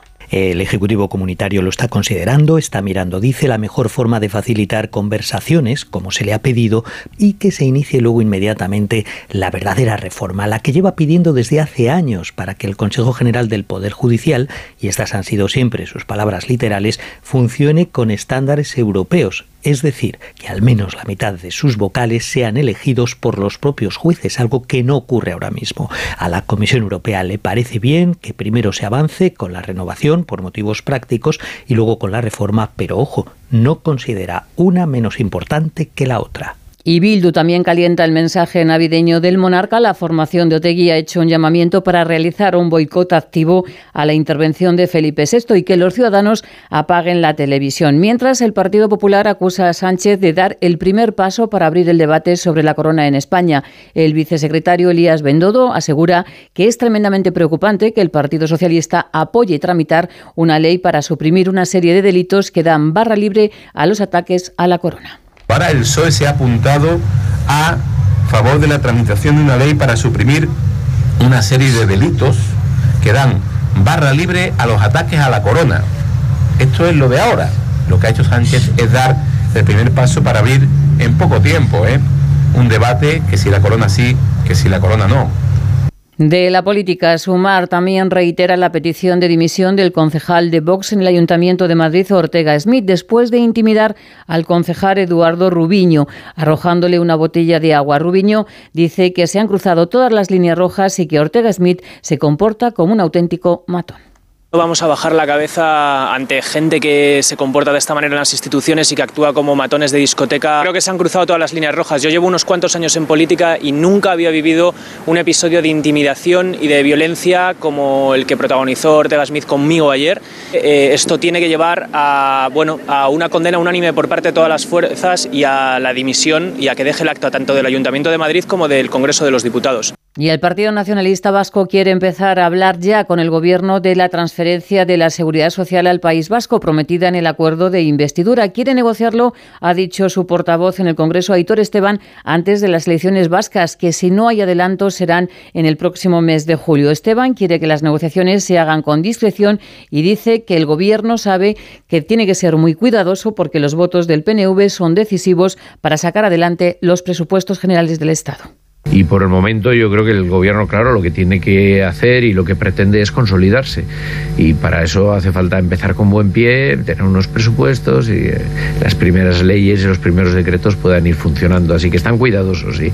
Además, es noticia que la policía ha desarticulado una secta en Cáceres que prometía curar la homosexualidad teniendo sexo con la gurú del grupo. La policía ha detenido a los líderes, una mujer y su marido psicólogo, que llevaban más de 20 años sometiendo a decenas de personas. Durante las supuestas terapias, los detenidos suministraban a sus adeptos sustancias estupefacientes como marihuana o MDMA y psicoactivos como la ayahuasca y el peyote. Además, mantenían un discurso de odio considerando la homosexualidad como una enfermedad para la que ofrecían terapias heterosexualizantes, que consistían en mantener relaciones sexuales sanatorias con la líder del grupo. España finalmente no participará en la misión internacional en el Mar Rojo para proteger el transporte marítimo comercial de los ataques de los rebeldes de Yemen. Según ha informado el Ministerio de Defensa, nuestro país propone que se cree una misión específica dotada de medios propios para apoyar a Estados Unidos en la protección de los buques. Que esta misión se cree dentro de la Unión Europea y al mismo tiempo que se mantenga la operación Atalanta. Toda la información la pueden seguir en nuestra página web ondacero.es.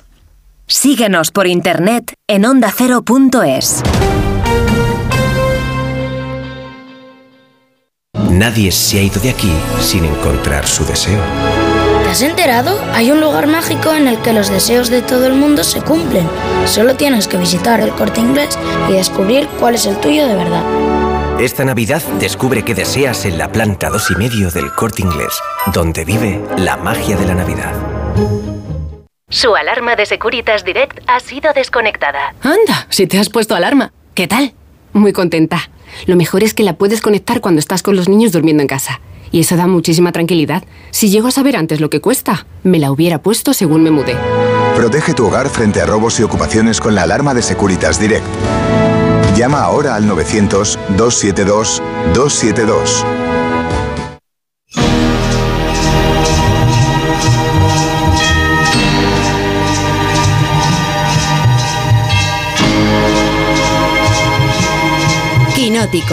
David Martos. Onda Cero.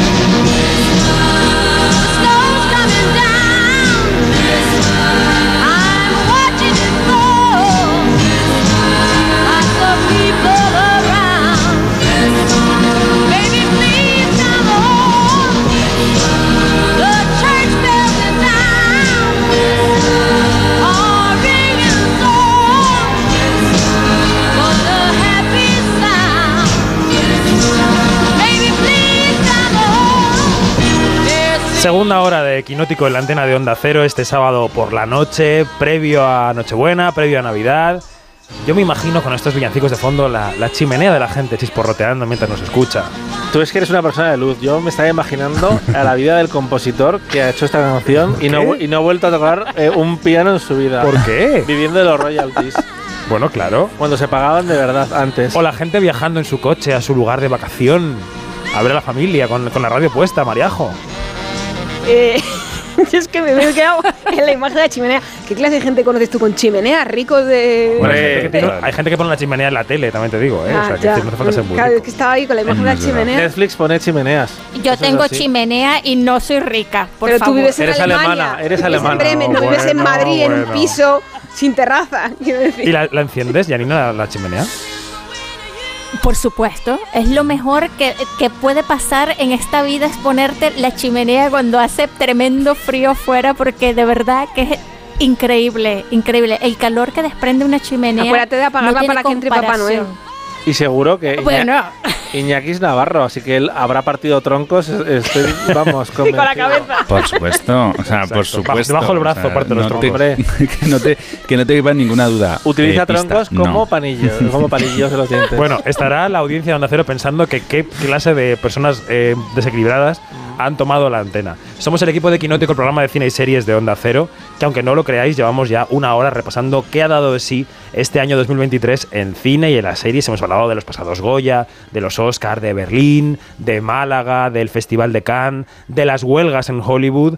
Y antes alguien mencionó a Marvel y claro, es que en los últimos días ha caído definitivamente en desgracia Jonathan Majors, que es... eh, mira, el otro día, Janina, estaba viendo, mm, para sacar el audio de la mejor película de los Oscar, eh, me puse, claro, el clip de la Academia de Hollywood que está en YouTube para sacar ese audio. Y el primer contraplano del público de los Oscar que saca el realizador cuando gana el Oscar hace en todas partes es Jonathan Majors. aplaudiendo de Ay, pie como un señor. Lo que es Primera y vida, última ¿eh? gala de los Oscars de Jonathan Mayors. Porque ese hombre, más. ha caído en desgracia completamente. ¿Puedes recordar un poco su caso y qué le ha, qué le ha ocurrido? Oye, yo creo que quien, quien tiene más propiedad, propiedad para hablar del caso Jonathan Mayors es Dani Mantilla. ¿Sabes por qué? ¿Por Porque qué? Dani Mantilla vio en Sundance la película Maldita. que maldita, que yo lo siento mucho por el director y, y que se pasó años haciendo esa película eh, y que ha pasado a ser eh, leyenda urbana, porque si no la viste en Sundance no la vas a ver nunca en la vida. Ahora estará pensando, ¿por qué no cogía a Michael B. Jordan? Total. Eh, está hablando Janina de Magazine Dreams, una película que pasó muy bien en Sundance. De hecho, la ha comprado después Searchlight, que es la marca de cine de autor de Disney, y estaba previsto su estreno para diciembre porque Jonathan Mayors estaba espectacular. Eh, y era un papel que seguramente hubiera estado en la conversación para estar nominado al Oscar, porque era un personaje que parecía un poco eh, taxi driver, pero en 2023 y- culturista. Y es una estrella, era una estrella que al alza absolutamente. Él iba a ser el gran villano de Marvel, además. Bueno, lo empezó a ser, porque ya Sí, estuvo- sí, En Loki ha estado Loki 2 y en ese desastre- Galaxia 3. Sí, no, ya salió, no, pero sí. en Ant-Man. Perdón, sí, en En Ant-Man y Quantumania, efectivamente, que me lío con las películas. Ha estado en la primera temporada de Loki, en la segunda y en Ant-Man Quantumania. Así es, porque él venía de hacer una película independiente de, de el último eh, ulti- el último hombre negro en San Francisco, que no se estrenó nunca en España, eh, solo en alquiler o en plataformas, y que era una peli de Sundance precisamente, y él poco a poco había ido ascendiendo, y este año era cuando lo petaba. Marvel, Creed 3, que era el, el villano, el enemigo de Michael. Jordan precisamente, y una posible nominación al Oscar. Y ahora su carrera está por el desagüe. Bueno, para quien no sepa lo que ha pasado, él tuvo una pelea con su novia entonces, a principios de año, en un coche, mm, a a raíz de un mensaje de móvil por lo visto, y esa pelea, eh, después de una denuncia de ella, han concluido los tribunales que en la que hubo, digamos, han dicho los jueces que hubo agresión y abusos por parte de él sobre ella. Pero ha habido cosas en las que no le han declarado culpable. Ha sido un. Sí, un- bueno, pero eso ya me parece más que No, no, suficiente. no, basta, no, no, totalmente, totalmente. Entonces lo, de- lo ha dejado su agente, lo ha dejado su mm, responsable de prensa y ahora Y ya ha Marvel ha dicho que no va a hacer más películas con él. Que eso era algo que se, se estaba ya construyendo desde, desde hace meses y de hecho se comentaba que Marvel igual cambia el villano de Vengadores 5 porque además la entrega se llamaba La Dinastía de Khan, si no me equivoco. Sí, ahora tienen que borrarlo. de- No, no, ya lo han borrado, ya hablan de ella como Vengadores 5. Lo que pasa es que es Marvel, quiero decir, en Marvel los personajes nunca mueren, pueden resucitar y puedes desaparecer otros y ya está. Y como tiene un multiverso, pues te lo cambian y no. Podría seguir siendo Claro, él porque es una variante. Hemos visto muchos Khan. Sí, lo que pasa es que todos los Khan que hemos visto, si no recuerdo mal, no son como los Loki, que había hasta un cocodrilo, Mm, sino que tenían todos la, él, sí. la cara de mello. Pero vamos, que Marvel no tiene ningún problema para resetear y, y cambiarte personajes, rescatártelo de otro multiverso y ya está, no, no pasa Mm. nada. O sea, por, por ahí no hay problema porque materiales para en los cómics para hacerlo eh, tienen y además les vendría bien resetear y empezar a hacer cosas que, que funcionen. Porque han no tenido, una- han tenido un año. A ver, lo está hablando la persona que lleva la camiseta con el corazón de, de Tony Stark. que de-. Entonces, decir, ha sido un año un poco complicado para, para Marvel porque has traído tres películas. Quantumania eh, fue, una, Guardianes. eh, fue una oportunidad perdida. Guardianes, yo reconozco que me lo Menudo pasé. eufemismo muy- has utilizado con una oportunidad perdida. porque es que lo ha habido, pero luego después ha habido cosas peores. Eh, Guardianes yo reconozco que me lo pasé muy bien porque me parece que es un tipo que tiene un sentido del entretenimiento eh, muy afinado. Y luego llego de Marvels, que es como el, el batacazo final ya. Eso en cine, porque luego están las series, que Loki yo defiendo que es la mejor Yo también. serie de, de Marvel. eh, pero- Invasión secreta, recuerda lo que pasó Invasión ahí. secreta, yo la he visto por completismo Marvelita, pero Yo también, era, pero era olvidable. Igual otra oportunidad perdida porque tenía un casting tremendo y una historia que podía haber sacado mucho más, más miga. Y luego está Echo, que la han ido moviendo y al final va al año que viene, a principios de enero. Y luego está Daredevil, que yo soy súper fan de Daredevil. Tenía todas mis esperanzas puestas en la recuperación de Charlie Cox, personaje, y con la huelga de guionistas y de actores ha saltado todo por los aires. ¿Cómo sería aquello que iban a, re- van a reescribir la serie? Que le ha echado a todo el mundo. Sí, sí, o sea, van, a a toda empezar la de, van a empezar de cero y a resetear. O sea, creo que aquello era un, un cuadro. No sé si porque eh, el tono de la, de la Daredevil de Netflix era muy nolaniano y a mí es verdad que me gustaba mucho, pero luego cambiaron al Daredevil con Charlie Cox otra vez que lo recuperaron en Hulka y era un Daredevil totalmente distinto, como muy divertido, desenfadado, entonces no sé qué van a hacer en Marvel. Algo Eh, tienen que hacer. Es que tienen un problema muy serio de anu- anunciar las cosas y después hacerlas. Que durante años les ha funcionado porque pues la máquina, eh, la maquinaria estaba mm, Muy engrasada. muy engrasada. Tenían un cast muy potente, con mucho carisma y claro, se les han ido, se han ido yendo. Pero ahora tienen buenos directores y tienen buenos actores y no está saliendo. Y de repente Blade se anuncia, Mahershala Ali, ganador de dos, dos Oscars, va a ser Blade. Hace seis años se sabe esto y eh, Ali ha estado a punto de dejar la película porque no había guion. Y ahora están reescribiendo y parece que todo va a salir adelante, pero es como Va a venir deja Deadpool. de anunciar cosas. a, a salvar a Marvel, Deadpool, ahí con Ryan Gosling y el lo le- recuperado de Hugh Jackman. Yo les tengo una pregunta. Pregunta. Porque a todas estas, todo, toda la, todo lo que ha pasado con Marvel y todos estos fracasos, tras fracasos, yo digo fracaso, fíjate, y mucha gente dice, sobre todo desde Marvel, que es por culpa de Victoria Alonso. Ay, quería ir yo. A que Victoria Ujú. Alonso, productora ejecutiva de Marvel, latina más poderosa de Hollywood. Eh, Dani, no le pegas al micro, que no te he hecho nada. Ha sido mental a Victoria Alonso. Ha salido de la compañía, más bien la han despedido porque, eh, bueno, hay dos teorías ¿no? que circulan Ay, por sí. ahí. Una fue que produjo Argentina 1985 y se paseó por los Oscars por esa película cuando ya estaba contratada por quien estaba contratada.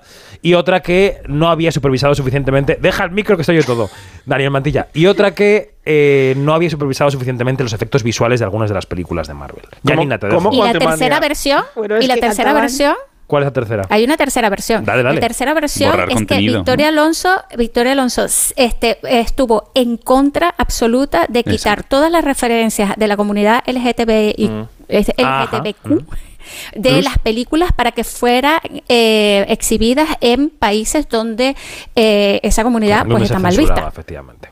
Exactamente.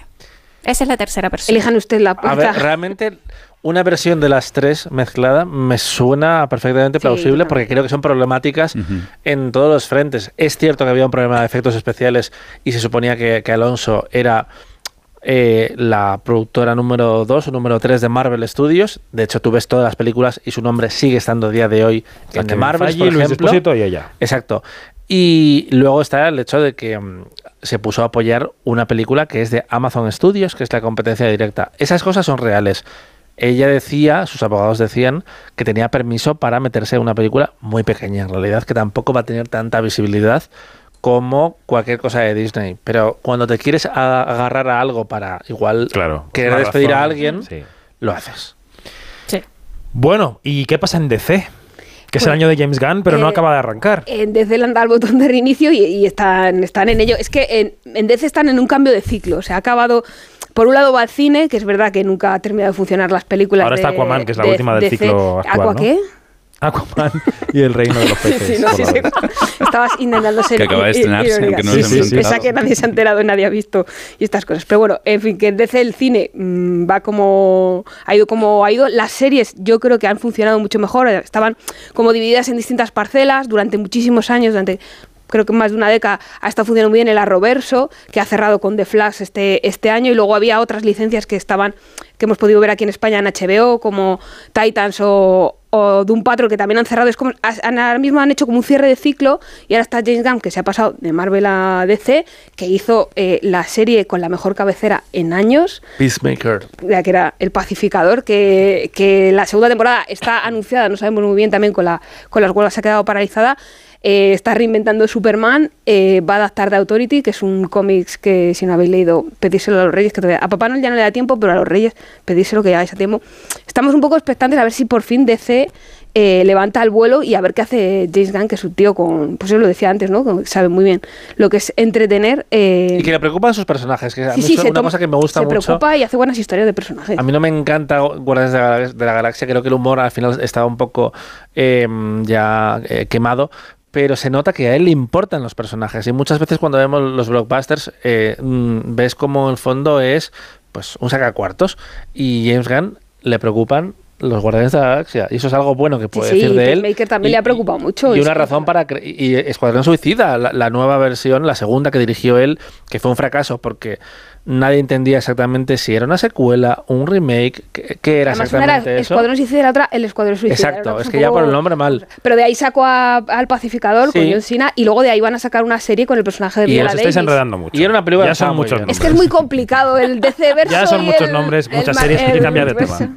Bueno, un, un apunte muy corto. He leído en Letterboxd un comentario sobre Aquaman a un periodista que sigo eh, y, le había puesto un 3 sobre 10 y había dicho, y vosotros pensabais que Quantumania lucía mal.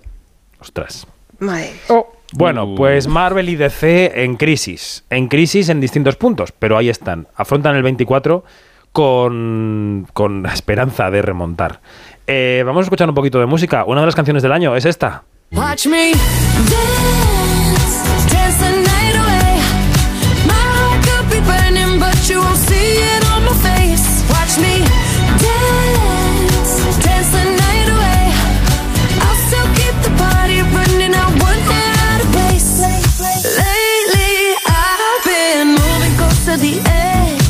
Es que esta película eh, lo ha tenido todo. Ha tenido taquilla, ha tenido hitazos, ha tenido memes. Hemos vivido el año Iñaki del Barbenheimer, ¿no? O sea, es imposible eh, no escuchar esta canción ¿no? y, no, y no bailarla. Eh, pero bueno, hay que decir que acaban de lanzar eh, un nuevo vídeo de una de las canciones de Barbie. Porque Ryan Gosling ha dicho quiero mi Oscar a mejor canción y lo voy a intentar a todo. Y a mejor actor secundario. Como sea. Y a mejor actor secundario, por supuesto. Bueno, es el año de Barbenheimer, creo que ha sido el duelo del año, algo que a principios de- del año pasado, bueno, a principios de este año, perdón, no nos esperábamos y que llegaron eh, ese 21 de julio y arrasaron desde, bueno, ya desde toda la campaña promocional meses, previa en fin. Que hubo que, que fue que fue increíble y que además mm, que no se nos olvide les pilló la plena huelga de actores eh, justo en el, en el momento en el que se iba la a alfombra roja. Recordemos, Ah, la alfombra. La- la eh, es, alfombra esa alfombra roja, roja en la que los actores se, se tuvieron que, No estuvieron que en la ir, ¿no? proyección ya. Se tuvieron que ir porque empezó la huelga. Exactamente, Lo vi. eh, después de Mm. que Margot Robbie se pegara esa pedazo promoción increíble que hizo de, de la peli. Y yo creo que se han re- retroalimentado entre las dos, mm, consiguieron toda esa narrativa de mm, cuál va, va a ser la vencedora, mm, masculinidad contra, entre comillas. Bueno, ahí Barbie jugaba eh, con ventaja.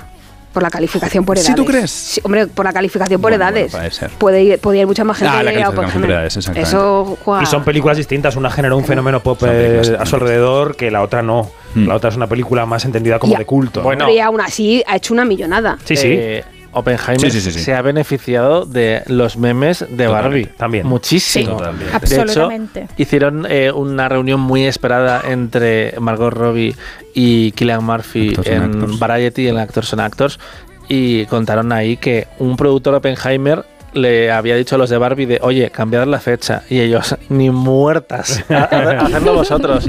Y al final ganaron los dos porque se creó un evento que realmente fue muy bonito. Sí, sí, sí, sí. Porque parecía que por, por unas semanas el cine volvía a ser muy importante en la cultura pop, pero también en la vida de la gente. La gente la- había niñas, niños vestidos de rosa yendo a ver, eh, eh, por supuesto, yendo a ver Barbie. Eh, mucha emoción viendo un drama también como Oppenheimer, adulto, de tres horas, con una ambición dramática muy concreta y que hacía de repente pues 900 y pico millones de dólares. Que ha sido un año muy interesante porque además sí. está Super Mario, que también Ujú. ha sido un fenómeno que también era para todos los Totalmente. públicos. Y luego eh, una película que buena no es, que es Final Fantasy, que también ha funcionado muy bien. Que yo ahí con lo que me quedo es el, el ver la, la sala llena de chavales y esa cara de entusiasmo por el cine. ¿La película era buena? Mira, no, no lo era. Pero esas caras son futuros cinéfilos. No puedes llevar a chavales de 11 años a ver Oppenheimer. La mayoría sí te van a aburrir. Pero Eh, o por futuros celebra. criminales, uno de dos, no sabemos exactamente. No, pero es verdad que con estas taquillas de las que habláis, que han sido millonarias, aún así seguimos por detrás de la pandemia, ¿no? Sí, claro. Entonces yo creo que ha cambiado un poco el mundo, ¿no? Ha cambiado el mundo. Ya la gente no tiene el hábito de ir regularmente al cine, la gente va a películas que realmente le interesan y que realmente consideran que deben ver en una pantalla grande. Mm. ¿No, Janina? Sí, así es, así es. Este, yo creo que, que también, eh, que lo decían también muchos o, o un par de, de los productores eh, en el reportaje de Mariajo, esto de, de crear un evento. Hay que crear evento, pero ¿de qué modo? No sabemos. Mm. Entonces yo creo que sobre todo en España, eh, pues hay, van a tener que, que buscarle como que esa quinta pata a la mesa. Mm. Eh, en Estados Unidos están como que más, están como que probando diferentes vías de qué es un evento eh, y yo creo que, que, eh, en el futuro um, pues vamos a ver muchos intentos de de, de esto de que la gente, de atraer a la gente a, a las salas, ¿no? Yo creo que lo, lo importante de, eh, de- en este momento es no tirar la toalla. Una vez que, se tire la toalla, pues estamos todos perdidos. Y el valor de la comedia también, ¿no? Mm. En nuestro país, estoy consultando el acumulado del año 23 en el Ministerio de Cultura. Hasta el 10 de diciembre, las 10 películas más vistas en España, españolas, quiero decir, son Campeones, Vacaciones de Verano, Momias, Ocho apellidos marroquíes, Vaya Vacaciones, Maridos, Asbestas, como excepción, El Hotel de los Dios, García y García 2, Como Dios manda y La Navidad en sus manos. Nueve de las 10 son comedias. Y luego ya el 11 es La Niña de la Comunión, que es terror y tal. Eh, es lo que el público Y está después la desprecian, después la desprecian. Bueno, yo no he calificado la calidad de todas estas comedias. Son películas que van para un determinado público y que tienen una determinada calidad. Algunas están muy bien, ¿eh? algunas me gustan mucho, Mira, otras no tanto. Lo voy a hacer yo, ¿vale? Eh, Dani Mantilla ha visto el charco. Bueno, en fin, no, no, no, eh, que es, no, es interesante, es interesante ver que ese público no ha dejado de ir a las salas y lo de los eventos que, que hablaba eh, Janine hace un momento, hemos vivido un fenómeno a pequeña escala que es importante en el cine español, que creo que es un poco una tirita, lo hemos hablado una vez en, en Quinótico, estos pasos con público que de repente eh, te llenan un 100% porque va el director, pero en el pase anterior Te contaban antes Estivaliz y ¿no? que Exacto, van con sí. De hecho, Laura eh, Ferraz decía, yo no cobro por esto y al final estás trabajando unas semanas. Hemos visto cómo eh, Bayona, un director que ha, ha estado un año y medio rodando El Señor de los Anillos en, en Nueva Zelanda y que también ha hecho eh, Jurassic World, pues eh, iba a decir en cine desde Ha los embajadores. embajadores, Hay un cine de barrio con, donde caben 25 o 30 personas. No, un, un poco más, pero sí, sí. Y también ha ido a, a, a, a- a decir a a, Al cine a hablar de la película. estuvo con el palo selfie. faltaba. Así que al final selfie. se está, se está acercando eh, los directores y los actores al público, pero eso, claro, a, a nivel pues de amortizar una película, de realmente marcar la taquilla, es más testimonial. Pero claro, Claro, Aran- Echevarría sitios. ha estado tres meses, eh, la mujer, eh, hablando con gente de la película, que es como muy bonito y al mismo tiempo tiene que estar eh, Agotada. agotada. Agotada totalmente. Bueno, la taquilla de este año, que se ha quedado un poco todavía por debajo del quinteto de años previos a la pandemia. Cuando vemos las medias, las curvas, vemos que todavía hay un bache que no hemos superado. Y yo creo que va a llegar un momento, hay que seguir trabajando evidentemente por corregir esa curva, pero llega un momento en el que hay que pensar que estamos en una nueva normalidad, como decíamos en la pandemia, y que hay que distribuir películas de otra manera y en otros sitios, y que quizás no todas las películas tienen que ir a los cines y que se concentren más los esfuerzos y que las cosas tengan más eh, foco mediático en ellas y en fin. Lo que pasa es que ahora mismo con el cine español eso no es posible porque eh, por el sistema de ayudas del ICA y demás te exige un estreno en Y, salas. y que está aumentando además la financiación, con lo cual va a haber más producción. Claro. Seguramente. la cara de Dani Bueno, Mantilla. Es que ya, ya se hacen muchas películas. No, no, no. hasta- eh, tenemos una Su industria cara así de no me da la vida para verlo que, todo. que- que tiene desafíos, pero que cada vez yo creo que es más tiene unos pies más sólidos a pesar de, de esas bolas que, que les tiran. Mm. ¿Queréis que volvamos a los festivales? Eh, ¿Para hablar de ellos o para, o para visitarlos? Para hablar de ellos. Ah, para hablar de ellos, sí. Te dejo descansar en Navidad de Visitarlos podemos si esperar un poquito. Bueno, el que viene ahora. Venecia, Venecia que empieza siempre a finales de agosto y continúa en septiembre, fue el Venecia afectado por la huelga de actores, claramente. Iba a inaugurar este año la película Rivales, eh, que se ha ido el año que viene, ¿no? Sí, a primavera. Efectivamente. Y allí los únicos dos grandes actores, bueno, podemos contar también a Matt Mikkelsen, pero los dos grandes actores de Hollywood que dieron la cara fueron Adam Driver y Jessica Chastain. Okay, so yes, I was uh, incredibly nervous to be here today and, and to come here. And actually, there are some people on my team who advised me against it. Que, Um, a ver, bien por Jessica, porque ha apoyado un proyecto que tenía dispensa, que era Memory, para estar en los festivales, pero luego ha sido un poco también lo suyo, un pelín eh, campaña de marketing. Mira, Jessica, yo la adoro y ¿Le me gusta muchísimo. La he entrevistado un montón de veces. eh, pero es muy folclórica y muy personaje también. Lo cual yo ah, es una cosa que me encantan las estrellas de cine, porque esto de que quieran comportarse como personas normales, para eso ya están las personas normales. Vamos a recordar. Vamos a recordar que el León de Oro lo ganó Pobres Criaturas de Yorgos Lantimos, que es una película que de repente en el discurso español ha quedado un poco enterrada y que yo creo que se va a recuperar en la carrera de premios. Yo no creo que haya muerto Pobres Criaturas en absoluto, que hablaremos de ella cuando llegue el estreno, porque es una película yo creo que muy, muy, muy recomendable. Allí estuvo, eh, sobre todo de noche, la película de Víctor Iriarte y clausuró La Sociedad de la Nieve de Bayona. Eh, a veces no... Yo creo que hay quien nos ha acusado algunas veces de, de ser demasiado fans de Bayona. En No este- sé, es nunca este- suficientemente. en este medio de comunicación. Pero ¿quién acusa, por favor? Javier Zurro, por ejemplo. No queremos Ay. decir Que no, nombre. de broma, de broma.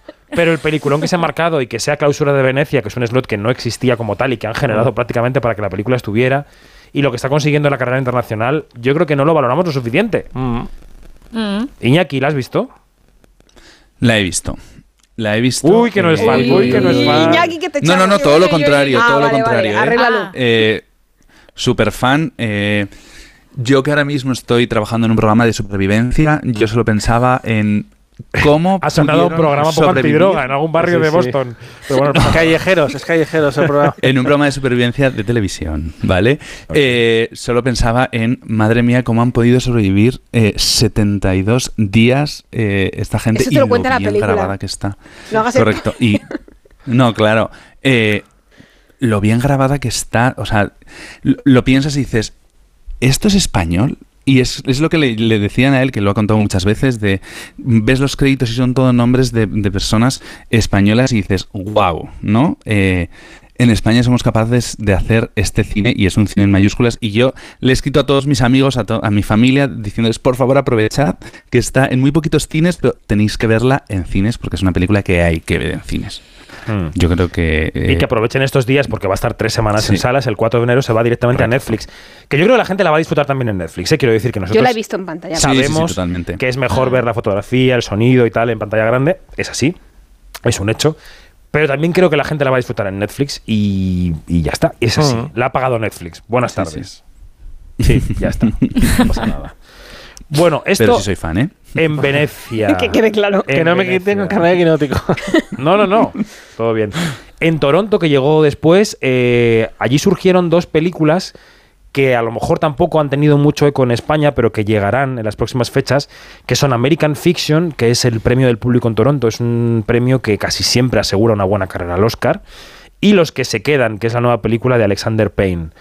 De estas pelis eh, tenemos que estar pendientes, Dani, en los próximos meses. Eh, sí, porque eh, los que se quedan se estrena dentro de muy poquito, el 3 Sí. de enero, de la mano de Universal, y es Alex, Alexander Payne, que es un director, un, un ya un maestro realmente de, de la dramedia, que hay muy pocos directores que estén a tiempo eso- haciendo ese tipo de cine, porque realmente si te pones a mirar atrás, pues se te viene a la mente alguien como Billy Wilder, por ejemplo, pero es esa clase de cineasta. Él ha hecho Nebraska, eh, ha hecho Entre Copas, a propósito de Smith. Tiene algo de Wilder esta película, yo que la he visto. Sí, sí. Sí, también. Algo tiene. Además es, es muy setentera, está ambientada en esa década y es la historia de un profesor y un alumno que se quedan atrás en unas vacaciones de Navidad, ¿no? Sí, son unas vacaciones de Navidad y los alumnos se vuelven a su casa y entonces se queda el- un profesor eh, cuidando a un alumno y también está en el colegio un poco la, la que lleva la cocina. Que va a ganar el Oscar, que es David eh, Joy Randolph, que la vimos en The Idol y en Mi nombre es Dolemite o Yo soy Dolemite, que era su, su presentación y era muy graciosa. Y aquí parece que es el corazón de la película. Entonces, yo no diría que es el corazón, diría que es una muy buena secundaria. Mm. Pero sí, ves un poco los avatares entre ellos tres, luego también salen de ese centro porque van a de ese centro escolar porque van a ciertos sitios, no quiero hacer spoiler, pero la película se ve muy muy bien, es una película bastante larga que no se hace para nada larga, estás todo el tiempo dentro y la, la fotografía setentera le ayuda mucho, creo que le da muchísimo encanto. Y Paul Giamatti para mí es una de las interpretaciones del año claramente. Pero tiene otro rival que es Jeffrey Wright, el protagonista de American Eso es. eh, Fiction, que ganó en Toronto, fue la sorpresa del festival, que es una comedia negra eh, intelectual y con un tono muy afroamericano que generalmente tienen más problemas para encontrar eh, su público en España, porque yo creo que en los últimos años con los Oscar, con Moonlight, por ejemplo, o con Podría Destruirte, que también es un relato de una, de una mujer negra, ya han cambiado ese tipo de mm, reacciones más frías, porque antes las historias que se, que se consumían protagonizadas por actores afroamericanos eran casi de actores que podían hacer los personajes actores blancos. Estoy pensando en Denzel Washington o en, o en Will Smith, salvo cuando hacían eh, peli- em, películas biográficas, pero tú veías muchas de sus pelis comerciales y te podías imaginar, yo que sé, a Keanu Reeves o a Tom Cruise haciendo esos, esos personajes. Y ahora estamos viendo relatos donde la raza también es importante y creo que American Fiction no la ha visto todavía, pero me han hablado fantásticamente de ella. Bueno, pues esto en Toronto. Luego llegó San Sebastián. En San Sebastián pusimos en marcha el set de Quinótico, en el que ya decíamos antes que hicimos un picadillo de entrevistas impresionante, más de 100 entrevistas, y en el que ganó la Concha de Oro una de las directoras que nos acompañaban antes, que estaban, han estado por teléfono con nosotros. otorgar la concha de oro a la película Ocorno de Hayone con Borda. Bueno, pues Ocorno fue la Concha de Oro en un San Sebastián que le dio un Donostia a Javier Bardem que no pudo recoger por la huelga, en el que sí que recogió un Donostia a Víctor Erice, en el que se proyectó la película No me llame ternera de Jordi Évole, que causó también una polémica, en el que inauguró Miyazaki. ¿Qué recuerdas de San Sebastián, Yanina? Uy, recuerdo mucho trabajo, mucha emoción, mucho quinótico. y poco dormir. Esos podcast diarios que grabábamos Oye, oye, set, oye, oye, oye, los más bien. podcast diarios, oye, este fue fue un, un quinótico bastante fue un San Sebastián bastante intenso porque tuvimos en quinótico unas jornadas súper largas y pero fue todo tan tan increíble. Eh, tengo que también que, que mencionar que eh, en la competición oficial estuvo Un amor de Isabel Coixet, Cierto. que es una película de la que estamos hablando hasta ahorita y, y que bueno, que, que fue un buen año eh, en San Sebastián. Y el Festival de San Sebastián abrió un otoño que ha sido bastante eh, convulso en los festivales españoles, un poco menores que Donosti, sobre todo a raíz de las elecciones municipales del pasado mes de mayo, en las que pues se conformaron muchos gobiernos entre el Partido Popular y Vox, y esto ha sacudido a algunas de las concejalías de cultura de las que dependen los festivales. ¿Qué pasó, por ejemplo, en Sevilla? Pues en Sevilla se fue José Luis Cienfuegos, entró a gobernar el PP en el ayuntamiento, eligieron a otro nuevo director, que fue Tito Rodríguez, que está de baja, después llegó Manuel Cristóbal como coordinador, en fin, ha habido como una convulsión. Se En- puede hacer una miniserie eh, por los festivales eh, de este año. En Gijón, el, Un true crime. En Gijón, Vox quiso instituir un premio con sus valores y la alcaldesa los echó del festival. No, no, perdón, del gobierno, no, del del gobierno municipal. Eh, ahí sigue Alejandro Díaz Castaño, afortunadamente. Y en Valladolid, donde aterrizó Cienfuegos, pues tuvieron que cambiar la gestión del festival de la Concejalía de Cultura a la de Turismo. Y también los Goya, que van a ser en Valladolid, también están en turismo. Eh, se dice pronto, pero la única razón por la que, que re- recuerdo ahora mismo que se ha roto un gobierno de PP y Vox es porque han Por querido cambiar una sección en el Festival de Gijón. Que es que vivimos en una realidad bastante sorprendente. Una simulación, diría bueno, incluso. vamos a escuchar la voz de Cienfuegos, que es uno de los protagonistas de este año. Eh, nada, pues muchas gracias por vuestra asistencia y bueno, han sido, como sabéis, han sido bueno, pues siete días muy, muy intensos. Una primera edición que quizá debería haber sido más tibia, conservadora, pero creadores, eh, la industria, nuestra propia exi- exigencia de hacer el mejor trabajo posible, el propio contexto de los festivales de cine, pues demandaban pues una una edición pues tan intensa y creo que poderosa como la que se acaba de, de celebrar. Bueno, No pues José Luis Cienfuegos, eh, que hablaba de que ya había dejado su impronta en su primera edición al frente de la Seminci, en la que ganó la imagen permanente, Laura Ferrés, que ha estado por aquí antes. ¿Qué recuerdas de la Seminci? ¿Qué te pareció el festival, Dani? Pues vi películas que me gustaron mucho. Eh, lloramos mucho en Quinótico con Desconocidos. Me gustó mucho FEM. Volví a ver Anatomía de una Caída. Hicimos muchas entrevistas en ese set fantástico de los, de los espejos. ¿Se llamaba? El Salón de los Espejos. El Salón de los Espejos. Pero bueno, para nosotros era el set de los espejos porque ya era co- como nuestra segunda casa. Y, mm, y fue como la siguiente parada después de San Sebastián, de ese tour festivalero con set de Quinótico, y, y me gustó Valladolid. Yo era mi segundo año en el festival, el primero pasé muchísimo frío y esta vez fue más agradable. y me gustó mucho la, la imagen permanente, que es una pena que no ha tenido más recorrido en los otros premios españoles, o que sea, al menos uno significativo, pero eh, fue reconocida en, en Gijón y lo celebro. Janina, ¿tú qué? ¿Qué recuerdas de la Semici? Sí, también eh, eh, tengo las mismas sensaciones que, que Dani. Y también eh, eh, apoyo la moción de la imagen de la, imagen permanente que también me causó muy buena impresión y me, mm, eh, de verdad que es una pena que no haya tenido tanta resonancia igual que Mujeres que ya lo hemos hablado aquí anteriormente que es un documental de Marta Llana. Esta vez sí lo dije bien.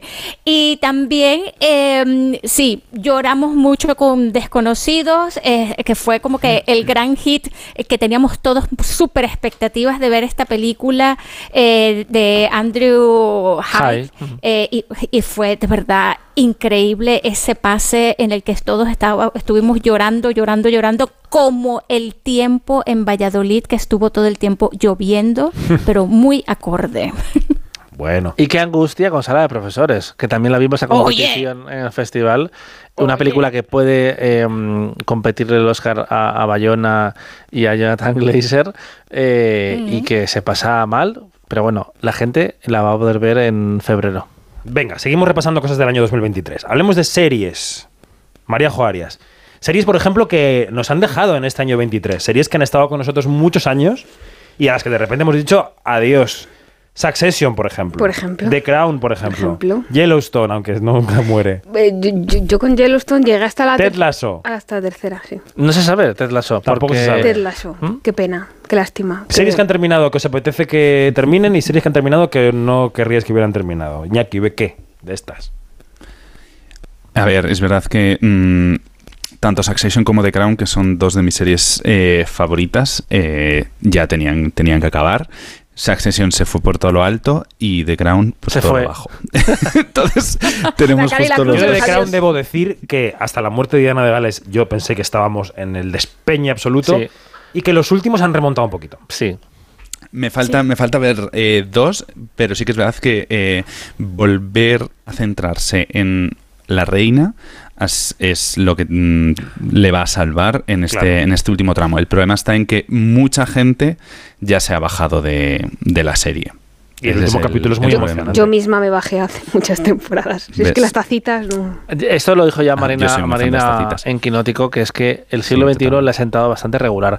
Y a mí me, me tenía ultrajado que eh, se quedaran los últimos 15 años sin contar. Si lo vas a hacer así, igual es mejor terminar a tiempo y no meterse en jardines como el príncipe Andrés, como Harry, Mm. como la muerte de la reina, que, que en el fondo está muy bien contado en el último episodio sin estar contado. Eh, Al final, el problema, entre comillas, de, de The Crown ha sido el mismo que para Casa Real Británica. La figura de Lady Di, que se sobredimensionó mucho. Y, y es curioso que hace unos años estuvo a punto de hacer una antología, una miniserie de antología, Ryan Murphy contando el, el- el enfrentamiento de Carlos y Diana, y Netflix se lo prohibió básicamente porque tenía un contrato de mm, exclusividad y este proyecto era para otra cadena. eh, se dice que le pidieron que no lo hiciera. Igual hubiera sido mejor que lo contara en otra parte, eh, Ryan Murphy, y que en The Crown mm, pasara un pelín más por encima, porque llega un momento, y con un momento quiero decir dos temporadas, que es más protagonista que la reina. Totalmente. Totalmente, sí, pero también, te- pero también tienes que, te- hay que tomar en cuenta que eh, la figura de, de- de Diana eh, enlaza muy bien con la decadencia y el estancamiento de la corona, Mm. eh, de lo que significa la monarquía. Entonces, claro, que luego, después de la muerte de Diana, y esto es, es- es- son los últimos capítulos, eh, entra la figura de Tony Blair y es una cosa impresionante que es esto de la modernidad. ¿Qué significa la modernidad en una, en una institución que se apoya solamente en el misterio de su tradición? Entonces, esto es interesantísimo y de verdad que a mí eh, hubo partes que me conmovieron muchísimo, hubo partes que me interesaron muchísimo. Este, lo, de, lo de Diana, que fueron las- las los primeros capítulos de la última temporada, ha podido haber sido peor. Yo creo que es- yo creo que estuvieron en el en el límite de, de- de no caer en, en, en- eh, en tonterías, en folletín, en todo esto. El punto de vista de los fotógrafos fue espectacular. A mí es eh, que también entra entonces en la cosa esta de qué significa la imagen, qué significa la iconografía, qué significa la esfera privada. Este, todo esto de verdad que a mí estas segundas lecturas que se le puede dar a la última temporada de The Crown me parece interesantísimo más allá del folletín y de lo que dice Marina que es cierto que el siglo XXI les pudo a, a esta institución. Vamos a recordar que en este año 2023 eh, hemos tenido premios internacionales para series españolas. Autodefensa ganó en Series Manía, El Hijo Zurdo ganó en Canseries, Y el Pris y- Europa de Esto no es Suecia. ¿Cuáles son tus series del año, María? Es, es un tema que es más para el top quinótico de la semana que viene, pero ¿cuáles serían las series que han marcado tu año? Mira, mi serie del año es de las sofás, como bien sabéis, porque da mucho la turra con ella. Eh, y luego. Loki, mm, ¿no? Loki, pero más abajo. Antes diría Días Mejores, la segunda te- temporada me parece maravillosa, y La Unidad Kabul, que es- yo creo que son las tres series con las que más he dado la turra por Twitter, en Quinótico, Lo he en, el- hecho, en el. Bastante. en el grupo de WhatsApp de padres del cole, eh, en todo, en todas las. Son mis tres series del año, pero luego muchísimas más. El Hijo Zurdo me gustó mucho, Esto no es Suecia también me ha gustado mucho, Dennis Reader me ha gustado mucho. Hay muchas series que me han. La tercera de Blob, la segunda de Buenos Presagios que nos han dado la alegría de que nos van a hacer una tercera. Eh, muchas, es que veo muchas series. Y Ya. al final, pues elegir 10 solo eh, es complicado. ¿Y qué piensas del panorama? ¿Qué se está produciendo? ¿Cómo lo ves? Pues yo creo que ahora en España se están haciendo series todavía mejores. Eh, se está utilizando mucho el formato de, de miniserie, que creo que, que funciona muy bien, bien contado y con los tiempos bien medidos. Están haciendo cosas muy, muy variadas. Y, y la temporada que viene viene viene fuertecita, porque tenemos Reina Roja para empezar en Prime Video. Eh, tenemos, no me las sé todas de memoria porque ese es un tema que todavía tengo que preparar. Claro. Y vamos a hablar de 2023, no de 2000 no de 2024, pero Urbizu tiene nueva serie. eh, Dani de la Torre y Alberto Marín están preparando una eh, también en Marbella. O sea, hay muchas series con grandes nombres de, de las series y del cine, porque ahora son dos universos que se retroalimentan el uno al otro, que, que pintan muy bien y, y- y muy interesante. Y Berlín, que es un producto de transición de un año a otro, porque llega el 29 de diciembre a Netflix. Sí, pasa es que yo con la casa de papel me bajé hace un, un rato ya. Es Yo que- he visto Berlín, eh, me prometí que no la vería, pero aquí estamos, O sea, aquí es, es- estamos. es un personaje fascinante. Pasa tantas es un veces. personaje que murió en la primera temporada y siguió durante el resto de temporadas de la Casa de Papel y ahora tiene un spin-off. Mira, eh, Berlín es el Lady D de la Casa de Papel. La Casa de Papel. Está muy bien explicado. eh. En cuanto a las plataformas, claro, eh, Sky Showtime ha llegado a España en este año 23. Y ha producido en España. Efectivamente. Eh, HBO Max ha anunciado que va a ser solamente Max el año que viene. Y las eh, plataformas están eh, apuntando al directo.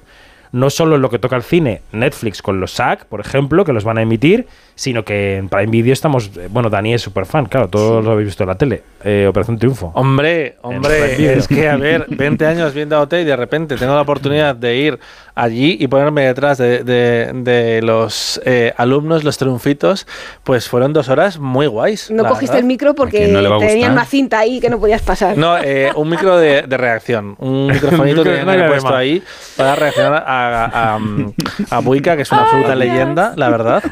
Que además, eh, la teoría de que absorbe la energía de, de los concursantes mirándoles fijamente se mantiene después de haber estado ahí. Y decir Como el que- vampiro de lo que hacemos en las sombras. más o menos, más o menos. Eh, y se escucha muy bien. Allí se escucha mejor que por Ah, la sí, tele. ¿eh? Sí, sí, sí, sí. Cantaban muy bien los chicos. Bueno, muy bien. Yo no, no quería dejar pasar la oportunidad de que Dani nos contara su viaje. Hombre, es que, Es que- que me cogí un ave para ir a ver. mi topo quinótico tenía que O sea, contarlo aquí. tre- Así es. tren para Cantabria no tiene, pero para ir a ver sí. Eh, pues, eh, cierto, cierto. Bueno, en este año hemos visto dos debuts en la dirección de dos actores, de Ichazo Arana y de Mario Casas, por ejemplo. Con Las chicas están bien y con Mi soledad tiene alas. Y hemos visto a Meryl Streep recoger el premio Princesa de Asturias 2023. Ladies and gentlemen, Amigos, we know that empathy is the heart of the actor's gift. It's a current that uh, connects me and my actual pulse to a fictional character.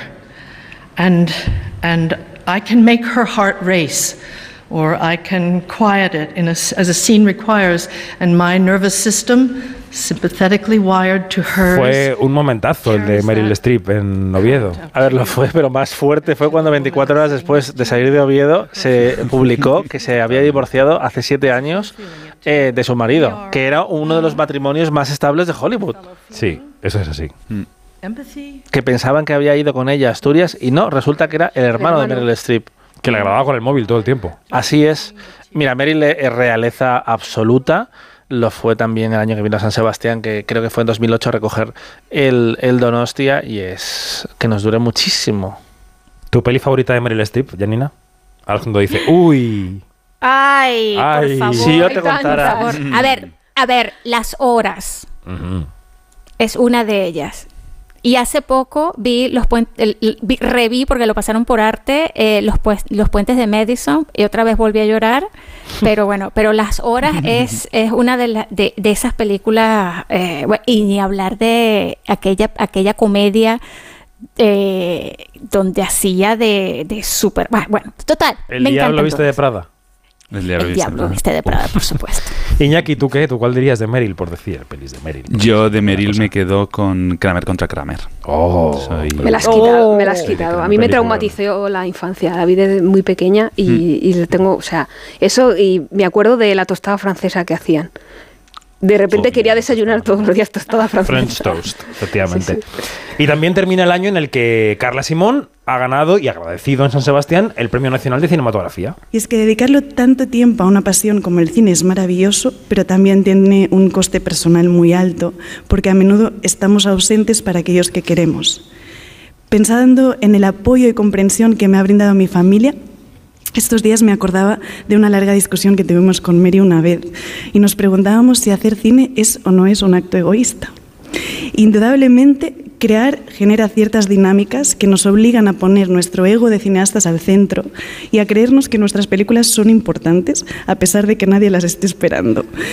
Pero por otro lado, hacer películas es un acto de comunicación con el otro y por eso nos exponemos, nos abrimos, nos damos y sobre todo compartimos nuestra visión con el mundo para así, quiero pensar, hacerlo un lugar un poco más humano, más abierto, comprensible y empático.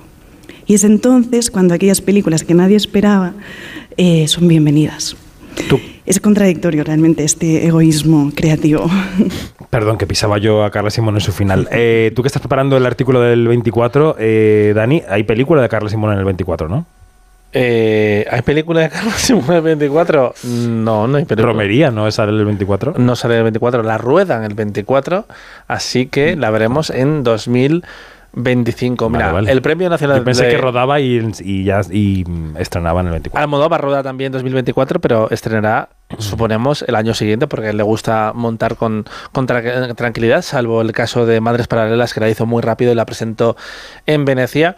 Y yo me quiero acordar de toda esa gente que cuestionó el premio de Carla Simón. Ostras, eso que no básicamente lo que no hizo fue leerse las bases del Ministerio de Cultura que determina que eminentemente lo que se reconoce ese premio es la excepcionalidad en el año anterior al que se entrega el premio.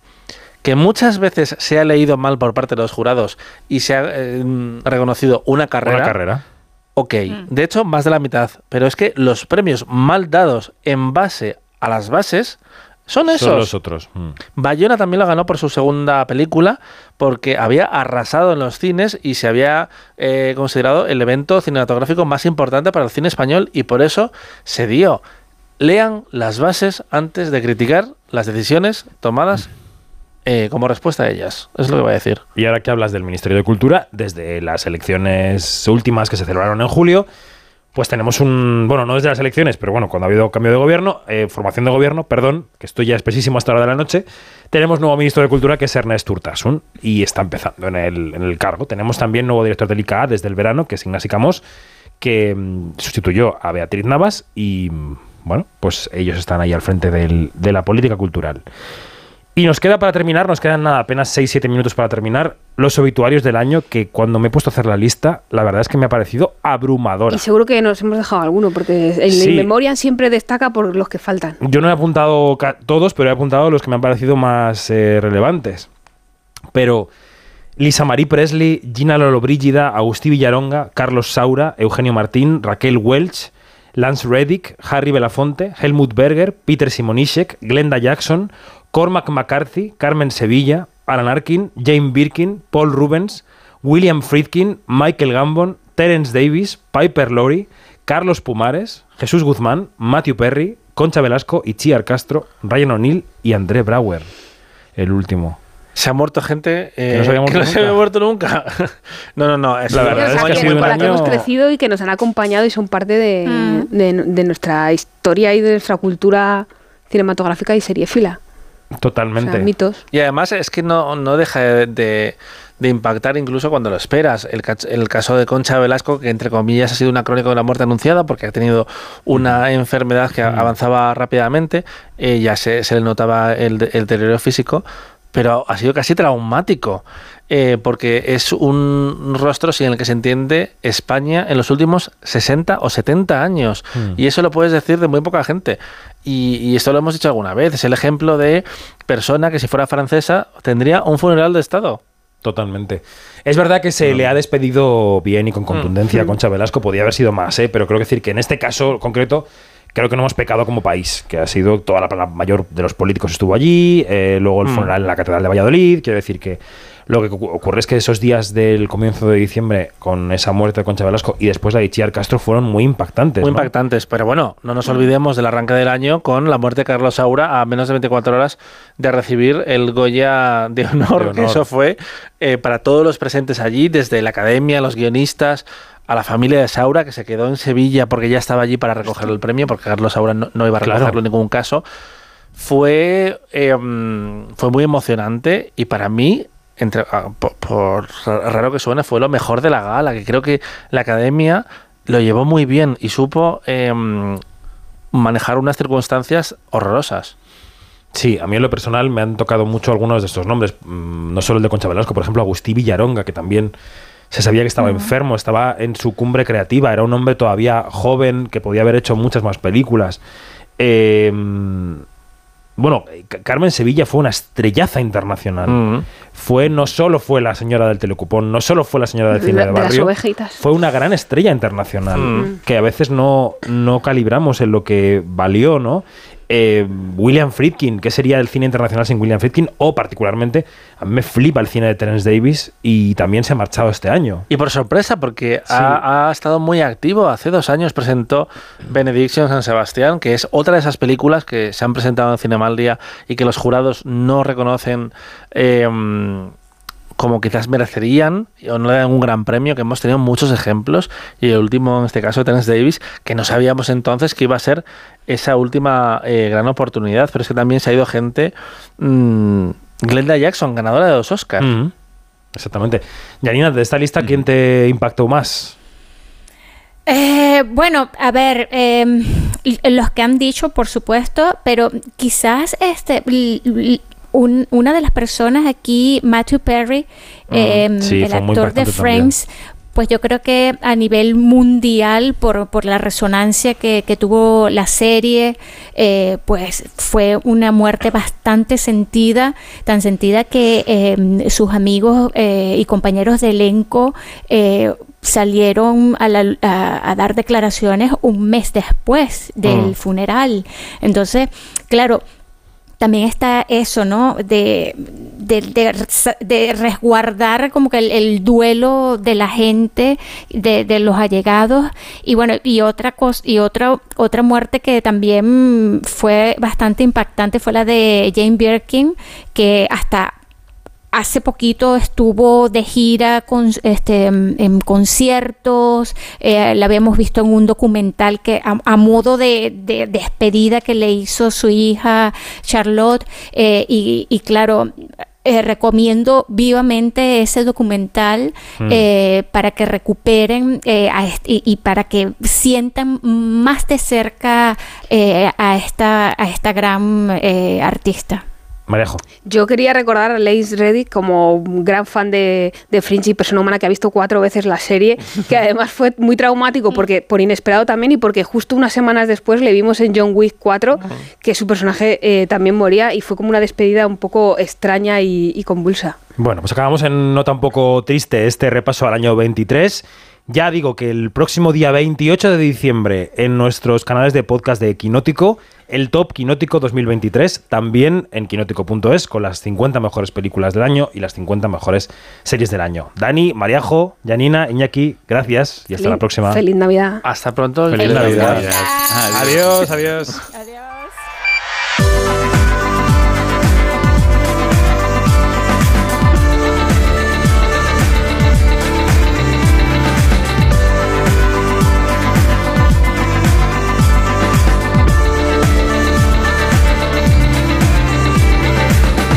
Es todo, más información en quinótico.es, primera con K y segunda con C y en nuestras redes sociales donde somos Quinótico. Sigue la programación de Onda Cero. Pasad una muy feliz Navidad. Adiós.